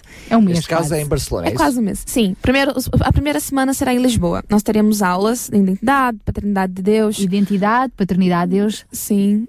Ah, teremos também ah, aulas de cosmovisão, com o João Barros, inclusive. Muito bem. Ah, o João vai ser um dos professores desta TED. Sim. Com binóculos, cosmovisão. E outras ministrações também, outras aulas, não é? Muito bem. Ah, teremos oficinas à tarde de drama, de dança, de circo. Pr- Pronto, e outras estratégias também que iremos usar durante o período prático. Estratégias. Sim, estratégias de evangelismo. Muito bem. Estás a ver? Formas criativas, não é? Para Sim. se envolverem com as pessoas, chamarem a atenção e por aí E fora. depois, mãos à obra e vão para a parte prática para Barcelona ou em Barcelona ainda vão ter algum período de. Não, de exatamente. Nós iremos para Barcelona, em uma igreja, onde nós faremos evangelismo com ela. Ah, pronto, em qualquer sítio mesmo, nas praças e tudo mais. E Como? Ai, usando as artes, justamente usando as artes, não é? Nós Um iremos. pouquinho aquilo que é o Ministério do Skin, do skin Yeah, yeah, Yeah. yeah, é bem parecido. Acho que a única diferença mesmo é a questão da, do enfoque no treinamento durante a primeira semana. Porque, como pronto, o King's Kids são campanhas de evangelismo. Nós temos um foco no treinamento em missões mesmo. Não é? Não que King's Kids também não treine em missões. Tem é o isso. tempo do, do bootcamp, do Yeah. recrutamento, como falou há Sim, pouco a Marta. Sim, pois. Mas é mesmo, é mesmo focado, estás a ver? O foco da escola de missões é mesmo em treinamento para missões. Não é? Ainda na base do treinamento, e já que temos a oportunidade de ter um dos professores do treinamento em estúdio, uh. João, João Barros, uh, diz-nos, por exemplo, o que é que uh, um, os jovens que, que têm este desejo de participar em missões não o podem fazer durante o ano, portanto, usam as suas férias de verão para esta escola de treinamento, não é? E, e depois tem uma primeira semana de teórico, pegando nas, nas palavras da Laila. O que é que, por exemplo, se ensina, uh, se partilha numa, uh, num módulo, numa disciplina como cosmovisão? Bem, isso é uma grande pergunta, ó, ó, Sara. Sabes que ela, como não vai Isso estar na escola, quer, vai lá, quer vai. aproveitar as Vai aulas lá, aqui. Eu creio que, eh, obviamente, que estas temáticas são temáticas que, na realidade, eh, são desenvolvidas em muito mais tempo. Eh, Como a Laila estava a dizer, isto é, é um condensado, é, é quase um aperitivozinho eh, para, para os jovens poderem sentirem realmente o que Deus quer para as suas vidas, porque, na realidade, a maior parte dos jovens que participam nestes programas têm sempre duas principais perguntas, não é? É quem é que eu sou, o que é que eu estou aqui a fazer, para onde é que eu devo ir, para onde é que não devo ir, com quem devo andar, com quem não devo andar, enfim, o que eu devo fazer da minha vida, o que não devo fazer, se devo estudar já ou não devo estudar, ou se tenho que ir trabalhar. Portanto, estamos a falar sempre das perguntas mais essenciais que qualquer jovem eh, se coloca a si próprio, todos nós já passamos por isso. Portanto, todas estas temáticas, sejam elas a paternidade de Deus, a cosmovisão, sempre são orientadas nesse sentido de ajudar o jovem a conhecer-se melhor a si próprio e a conhecer sobretudo Deus, quem é, que é quem está eh, a guiar, a dirigir, eh, a orientar. E, portanto, é uma escola de relacionamentos também, para além de toda, todos, todos estes fundamentos, não é? Uh, o pró- próprio jogo tem, tem este, este lema, não é? Este, este fundamento que é conhecer a Deus e fazê-lo conhecido. Portanto, esta escola condensada de férias também observa essa, essa, essa mesma visão, não é? Conhecer melhor a Deus e fazê-lo melhor conhecido. E, portanto, todas estas temáticas irão sempre ao encontro da necessidade do jovem eh, de hoje e de poder experimentar um pouco desta relação com Deus e também esta relação com outros, outros jovens. Eu quero salientar aqui eh, algo muito importante. Eh, Trata-se de relacionamentos. Eh, não se trata só de teoria, não se trata só de dar uma boa aula de cosmovisão ou uma aula de paternidade e olha, ok, já temos eh, o versículo 1, versículo 2, capítulo 2, Já capítulo sei 3. tudo. Já sei tudo, não. Estamos a falar de relacionamentos e re- relacionamentos saudáveis. Eh, relacionamentos saudáveis que eh, depois nos acompanham ao longo do ano. Isto é, eh, vivemos uh, uma experiência tão intensa com Deus e uns com os outros que a partir daí esses jovens que vivem literalmente em comunidade, uh, numa aventura louca com Deus e uns com os outros, sem dúvida nenhuma que essa aventura não é mais esquecida. Uh, e ao longo um ano inteiro esses jovens continuam-se a, a relacionarem e continuam a, a, a conviverem juntos, obviamente, já, já não tanto em comunidade, cada um, obviamente, uh, na sua, enfim, na sua vida, na sua orientação, na sua igreja local e, e por aí fora, mas uh, são relacionamentos saudáveis que levam-os depois a, a, a, conversarem e a comunicarem uns com, com os outros. Portanto, uh, estão, as inscrições estão abertas, Sara, Daniel, podem se inscrever, isto também é para os mulheres. então, porque não é para todos. Tinhas era ter férias em julho para participar nesta escola de Mas missões. vou ter, por acaso vou ter. Muito bem, muito bem. Uh, Desidério, pegando aqui neste, nestas palavras que, que o João estava a partilhar connosco, uh, muitos, o que leva muitos jovens também a irem para estas escolas acabam por ser, nestas escolas, nestas experiências missionárias de verão, Yeah. é uh, descobrir o seu propósito, quem sou eu, o que é que eu aqui estou, para onde é que eu vou, que decisões, que caminhos devo, devo seguir, e isso resume-se no lema da Jocum, conhecer a Deus e fazê-lo conhecido. E depois, quando voltam de uma campanha, de uma escola de missões de férias, voltam ao seu mundo, já não estão mais a viver em comunidade. A pergunta que eu te faço é: de que forma é que a tua participação, desde os 15 anos, neste género de aventuras missionárias nas tuas férias, te tem ajudado a conhecer a Deus e fazê-lo conhecido, nos teus relacionamentos e quando voltas da campanha, o que é que acontece? Mais de gabarim, com tantas perguntas, o Desidério está aí, pá, deixa lá ver qual é que eu respondo. Primeira parte, conhecer a Deus, fazê-lo conhecido. Como? Como é que isso tem ajudado? Como é que tem ajudado a ti também a responder a essas perguntas? Quem é Deus? E agora que eu o conheço, quero fazê-lo conhecido. Forma. O que é que tu tens aprendido mais sobre a tua identidade, quem tu és, o que é que aqui estás a fazer, para onde vais? Tenho aprendido imensas coisas, Sara. Se fosse é o quê? Ahm, aprender a respeitar, a amar, aprender ahm, a saber lidar com as pessoas, com pessoas diferentes de mim, ou seja, que têm um temperamento diferente do meu, ahm, aprender, aprender eh, a, vi- a viver em sociedade, aprender que também há, há todos esses valores que, que nossos pais, nossos avós nos passam. Ahm, lá lá são, são também muitas vezes falado e, e, e como que relembrados e dizer não, realmente é, é, é este o caminho que eu devo seguir ou, ahm, e ser, e ser não, não, não ser eu a seguir, mas ser, mas ser eu a, de alguma forma ser um exemplo para, para, o, para o meu Muito amigo. Por exemplo, vou dar um exemplo simples. ah, houve uma vez ahm, que, que eu tinha um amigo que ele, que ele começou a fumar Ahm, e assim, assim que ele começou a fumar, como era, ele- nós éramos muito próximos, ele virou-se para mim, olha, o que é que tu achas de experimentar, de experimentar também? E eu virei-me para ele, não, não, não vou fazer isso. Ele perguntou-me, mas porquê? É fixe, toda a gente está a fazer e não sei o quê. Porquê é que tu não fazes?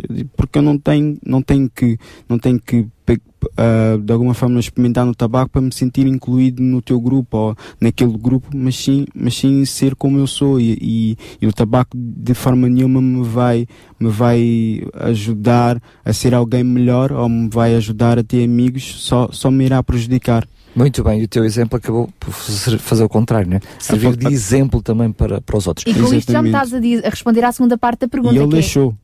Foste uma influência para ele. Muito bem. Exatamente. Com isto já estás a responder à segunda parte da, da pergunta, que é: e depois das campanhas? Já não estão naquele grupo de amigos em que têm todos os mesmos valores, ainda que com as suas diferenças, não é? Ah, estão, estão todos focados na mesma missão. Quando voltam, parece que, olha, já não estou em São Tomé, já não estou em Barcelona, já. Ah, Quando voltam, como é que é esse, esse impacto? Olha, já não estás a dormir com mais não sei quantos ali à tua volta. Como é que é depois essa readaptação e esse continuar da tua missão no dia a dia? é le- lendo a Bíblia, principalmente um, lendo a Bíblia e, e aprendendo também com aquelas pessoas que nos são mais próximas, que a gente vê como, como um exemplo. Muito bem, mas olha, tu, isto é uma missão. Uma missão é, é alguma coisa que nos é comissionada, que nos é dita para fazer e depois nós vamos e fazemos. O que é que te leva a crer que esta missão ou estas missões são para ti? A vontade que eu sinto. Tu sentes vontade de participar e como Sim. sentes vontade de participar, Exatamente. sentes que esta missão é para ti. Leila, a mesma pergunta. O que é que te faz crer que estas missões, e pelos vistos, tu abraças tudo o que te aparece pela frente? Eu não sei como é que tu ainda tens tempo Depois de Barcelona ainda vais para São Tomé? É Depois de Santo Tomé ainda vou para outra campanha do KK. de capa a Depois ainda vais para o Porto e para Braga. Muito Portanto, bem. É um verão, julho e agosto non-stop. O que é que te leva a crer que estas missões são para ti? Pelo simples fato de, de eu entender que Deus é meu pai. E, e pronto, se eu sou filha de Deus, então eu tenho que fazer aquilo que ele está a fazer também. E se ele está nessas campanhas de verão, se ele está a tocar nesses adolescentes, se ele está pronto, a, a conviver com essas pessoas, se ele está a fazer um crescer com o outro, então eu também quero estar nessa, nessa cena. Muito bem, Foi fantástico. É uma cena fixe. Mas olha, Foi isso também que te trouxe para Portugal. Yeah, Tu- exatamente. Tu, vieste para Portugal focada precisamente em dar um tempo da tua vida, neste caso através da Jocum, como missionária. Sim, foi exatamente isso, porque eu não conseguia me ver, ah, pronto, porque eu sou brasileira. Já deu para perceber. Já deu para perceber, não é? Pronto. E eu não conseguia me ver no meu país, ah, pronto, a fazer nada, percebe? A ter uma vida comum, tu estás cá há quanto tempo? tocar um ano e meio. Yeah. E então Deus falou-me que eu devia vir para cá e dedicar mesmo a minha vida para este povo. E eu sou Muito mesmo bem. apaixonada por isso tudo. O que é que te leva a querer? Ou porquê que. eh, Porque nós temos muitos jovens a ouvir-nos neste momento. Yeah. eh, e a noção que nós temos de, de, de servir a Jesus, servir a Deus, servir como uma missão, Uhum. hum, é precisamente a noção de que eu tenho que ir para Portugal, eu tenho que ir para Santo Tomé, eu tenho que ir para Barcelona, eu tenho que ir para Braga, eu tenho que ir para o Porto. Uhum.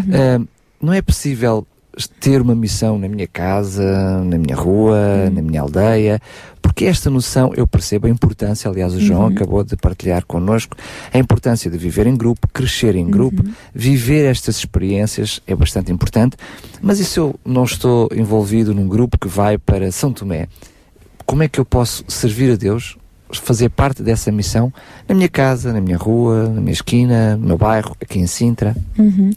É assim, ah, o tempo de verão, como, como você disse, é um tempo fixe, na qual nós convivemos com as pessoas e Isso tudo é mais. fixe, Isso, é isso é. fixe. Mas ah, em todo tempo, são 365 dias que Deus nos dá para fazer a diferença, que Deus nos dá para marcar a vida das pessoas, com coisas buenas simples. Em nossa faculdade, na, na escola, no nosso trabalho, nós, só pelo fato de nós sermos excelentes ah, profissionais, excelentes alunos, excelentes ah, filhos de Deus mesmo, percebe? Fazer a mesma diferença. Percebo, pois. É, não negociar nossos princípios, isso já, também já nos faz cumprir a nossa missão. Muito bem, tu referiste algo eh, que o Desidério já tinha referido, que é fazer a diferença na vida dos outros. E lembras-te que eu deixei esta parte pendurada na nossa conversa, Yeah. Desidério. A minha pergunta é: podes fazer a diferença sem ser em Santo Tomé aqui? Como é que tu, Desidério, faz a diferença na vida de outras pessoas aqui no nosso Portugal, aqui na Sintra, em Mem de Martins? Como é que tu fazes isso? Posso dar um exemplo em casa, que era eu antes não, não ajudava a minha mãe na- nas limpezas domésticas e, e assim que fui fui, fui apren- aprendendo com, com, com o Ministério Quinto isso fui, fui ajudando a minha mãe lavando, lavando, lavando a louça, arrumando a casa e isso foi, foi crescendo ano, ano após ano, foi, ano após ano foi, ahm, foi, foi, foi tinha sido Desenvolvendo em ti. Foi Sim, exatamente, um essa hábito. vontade em querer, em querer ajudá-la e de alguma maneira ela também ahm, ah, sentiu, percebeu que, que, eu estava, que eu estava a crescer, ahm, que eu estava a crescer e que, e que estava muito diferente. Podemos então dizer que todos estes ministérios, mais ou também para além de fazer crescer os outros, fazem-vos crescer a vocês próprios, é isso mesmo? Exatamente. Eu imagino, e estás aí a tocar num, num, num aspecto muito interessante, porque nós pensamos campanha de evangelismo, vamos falar de Jesus para a rua, mas eh, vocês durante 20 dias estão ali a viver em comunidade. Portanto, são vocês próprios, entre vocês, trabalhando a equipa, que acabam por ser responsáveis pelos vossos, eh, pela vossa alimentação, pela limpeza, pela manutenção do espaço, não é? Pela, casa do pela cara do Zidério, dá uma sensação que é a parte que ele menos gosta. Pelo menos estava ali a torcer o nariz. Não, est- eh, estava a fazer essa cara porque estava a lembrar-me uma vez, houve uma campanha que eu participei em que não tinha máquina, portanto nós, nós é que tínhamos que lavar a e, nossa e roupa. provavelmente em São Tomé não vai haver máquina também. Já pensaste nisso? Já, já pensei nisso. Mas Portanto, aí já estou mais. agora já, estás estou mais treinado. preparado. Já, já estás treinado, é verdade. Se calhar uh, nós já vamos voltar a este assunto. Vamos só fazer então aqui uma, uma pequena pausa para a música uh, e, e, vamos trazer precisamente um grupo, o grupo do CCLX, eles próprios que também estão. Uh, temos aqui a voz de, do Eber Marques e outros neste tema. Um, e eles próprios também estão envolvidos nesta campanha, não é? Uhum. Para, para São Tomé, não é verdade? Com certeza. Então vamos ouvi-los neste tema. Ele nos amou. Eles, estes jovens, eles cantam, eles jogam futebol, eles fazem tudo para ajudar o próximo. Vamos ouvi-los então.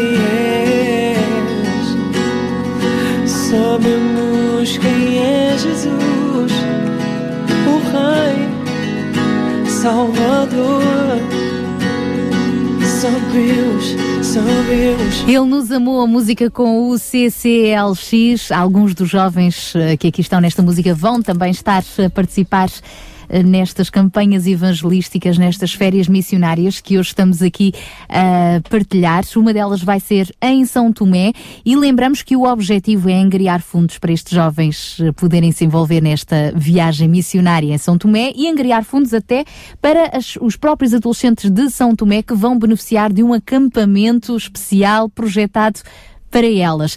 Para que, para que cada adolescente de São Tomé possa participar, o custo é de 20 euros, não é? Mais os custos, não é? Eh, Crescidos de, de toda esta deslocação. Por isso, lembramos todos os nossos ouvintes que quiserem participar, abençoar, ajudar, apadrinhar um destes adolescentes em São Tomé para que possa participar neste acampamento. É o custo de 20 euros. Basta entrar em contacto connosco, enviando um SMS para o 96 10 44 707 e a equipa do Sintra Compaixão depois encaminhará esse donativo especificamente para esta missão em São Tomé.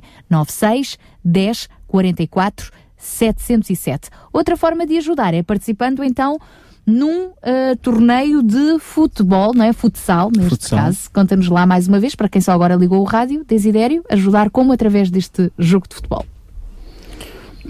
ah, inscrevendo uma equipa que, que cada elemento terá de pagar terá de pagar 8 euros Há limite para essa equipa?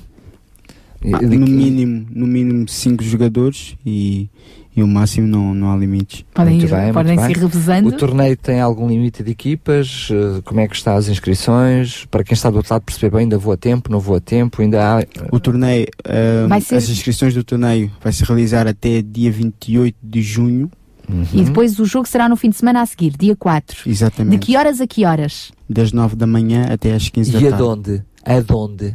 será na escola Alfredo da Silva na Tabaqueira No Conselho de Sintra, portanto. Sim, muito bem. Portanto, das 9 da manhã até às 3 da tarde dá para muitas equipas jogarem e entrarem neste torneio. Esses 8 euros incluem a participação e mais alguma coisa? incluem uma garrafa de um litro e meio oferecida a cada jogador De que é de eh, aguardente? Água fresquinha. água fresquinha Ah, muito bem, muito obrigado. Era só- Era só para confirmar. Sim, e inclui também taça para o primeiro, segundo Ah, e terceiro taça, lugar muito Sim, que é para servirem a água.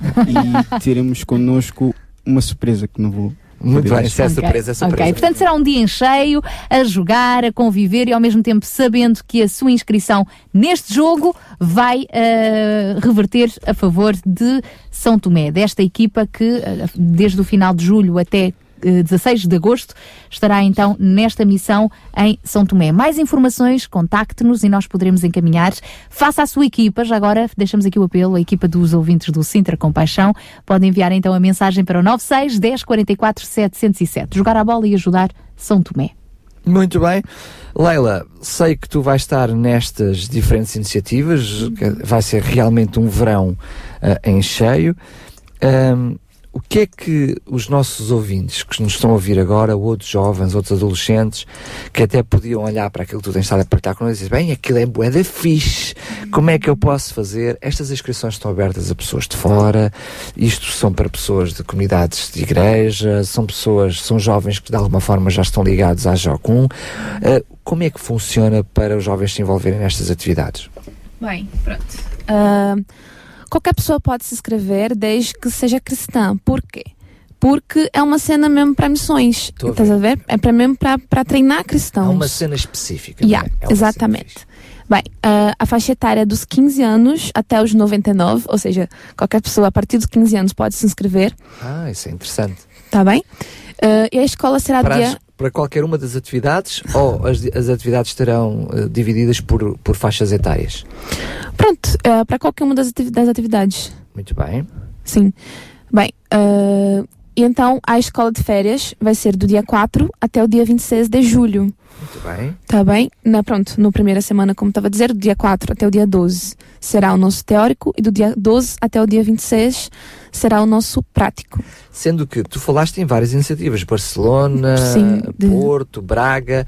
É possível as pessoas inscreverem só para uma só delas ou quando se inscrevem depois vão estar nelas todas? Como é que é? Não, então, é, tem de se inscrever para cada uma delas, porque são iniciativas, não é, diferentes. Muito bem. Tá- Estás a ver? Bem, A formação é que é igual para todas. Yeah, mais ou menos, é, pa- é parecido. de uma forma mais intensiva, não é? Sim. Adaptando os, os respectivos modelos. Nós estamos mesmo a terminar a nossa conversa, portanto, vamos. Pôr o ponto final, deixando eh, o melhor para o fim, ou concluindo, deixando aqui bem presente o que é mais importante reter desta no- nossa conversa. João, queres acrescentar então alguma coisa, não é? Sim, o- eh, portanto, aquilo que se tem partilhado aqui realmente são iniciativas. Obviamente que eh, cada pessoa também terá a sua disponibilidade de tempo. Obviamente que eh, num- numa escola de missões de, de férias, o importante é, é poder participar no programa todo do princípio ao fim. Quer dizer, eh, eventualmente, eh, se por alguma razão um participante possa não estar disponível na primeira semana ou nos últimos dias, pois todas estas coisas eh, se articulam, não é? Mas o importante é participar no, no completo Portanto, de todo o significa programa. estar em Barcelona, estar em Braga e estar no Porto, é isso? Exatamente. É, imp- porquê? Porque voltamos a referir, isto não é só aventura, são relacionamentos, eh, não é a só... própria equipa como equipa tem que estar bastante Exatamente, exatamente. é? Portanto, não podemos. Isto não é um trabalho de animação ou atividades de tempos livres. Não é? Portanto, estamos a falar. Ainda é melhor do que isso. É muito melhor do que isso. Estamos a falar de um investimento na vida de, de jovens, eh, nos seus relacionamentos, principalmente com Deus e uns com os outros. Ora, isto não se faz numa aventurazinha a Barcelona em, num fim de semana. Constrói-se, necessita-se tempo para desenvolver essa relação e aprofundá-la eh, ao máximo, não é?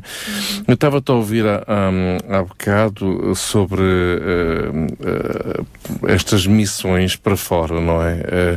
E nós, de facto, no nosso programa Cita Compaixão, temos estado tão focados na nossa realidade sinterense, é? ou portuguesa, vamos lá assim dizer, que muitas vezes pensamos assim, bem, ok, isto é tudo muito bom, eh, realmente eh, as pessoas se envolverem em São Tomé e agora Barcelona e, e, enfim, e outros estão no Nepal e, e, e nós cá, então, Sintra, isto não, não, não há nada, não há nada para fazer. Temos brasileiros que vêm Eh, para cá, Pronto, isso... Que olha, pelo menos olha para Sintra como uma missão. não é? Exatamente. Os nossos cá para olhar para a missão têm que ir para O fora. Os de interessante- fora vêm para cá. O interessante, sabes, eh, eh, pela nossa experiência ao longo destes anos todos, eh, tanto a nível de um próprio Ministério de King's Kids ou outros ministérios da, da, da Jocum, eh, a nossa experiência tem sido de ver eh, adolescentes e jovens ao saírem do seu, do seu país, voltarem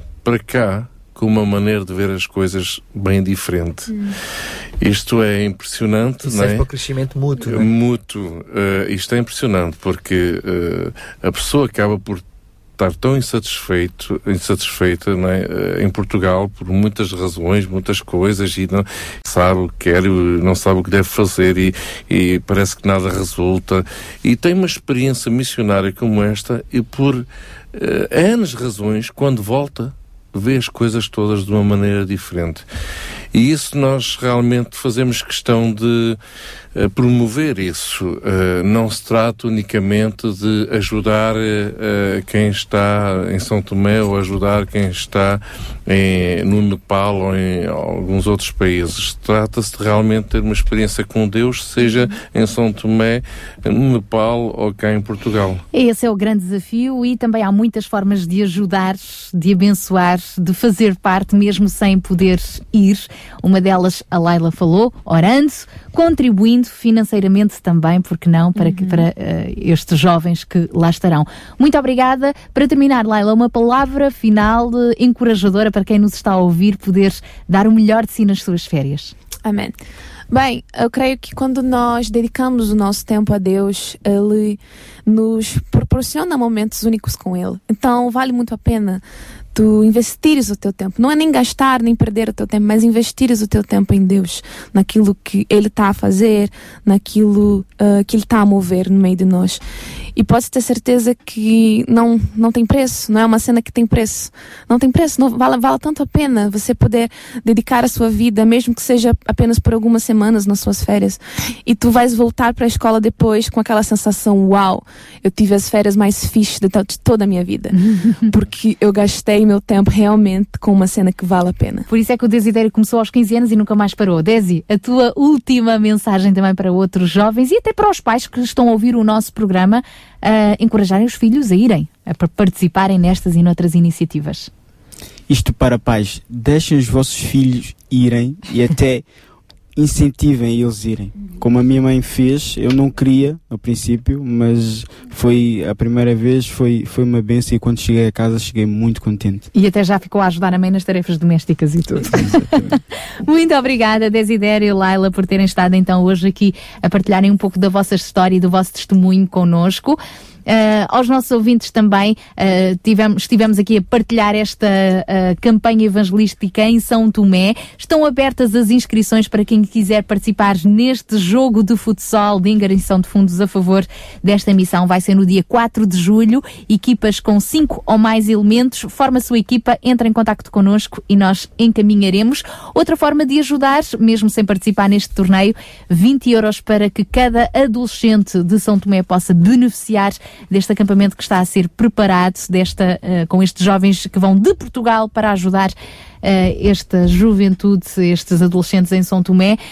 Se quiser participar, contribuir também financeiramente para esta causa, entre em contacto connosco através do telefone 219 10 6310 ou via SMS enviando a sua mensagem escrita uh, para o nosso telemóvel 96 10 44 707 96 10 44 707. João Barros, próxima sexta-feira estamos de volta, não é? Cá estaremos para dar continuidade. É Iremos também reforçar estes apelos até o fim do, do mês, uh, mas temos muitas coisas interessantes ainda para, para contar.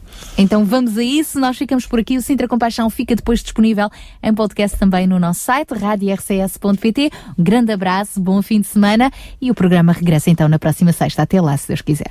Sabia que em Sintra, cerca de 10 mil alunos do primeiro ciclo e pré-escolar são carenciados e que duas famílias por dia vêm as suas casas penhoradas? Todos os dias há alguém a precisar de ajuda e você pode ser a solução. Sintra Compaixão, o programa da RCS que abre portas à solidariedade. Sexta-feira, das 8 às 11 da manhã. Sintra Compaixão, Contamos consigo.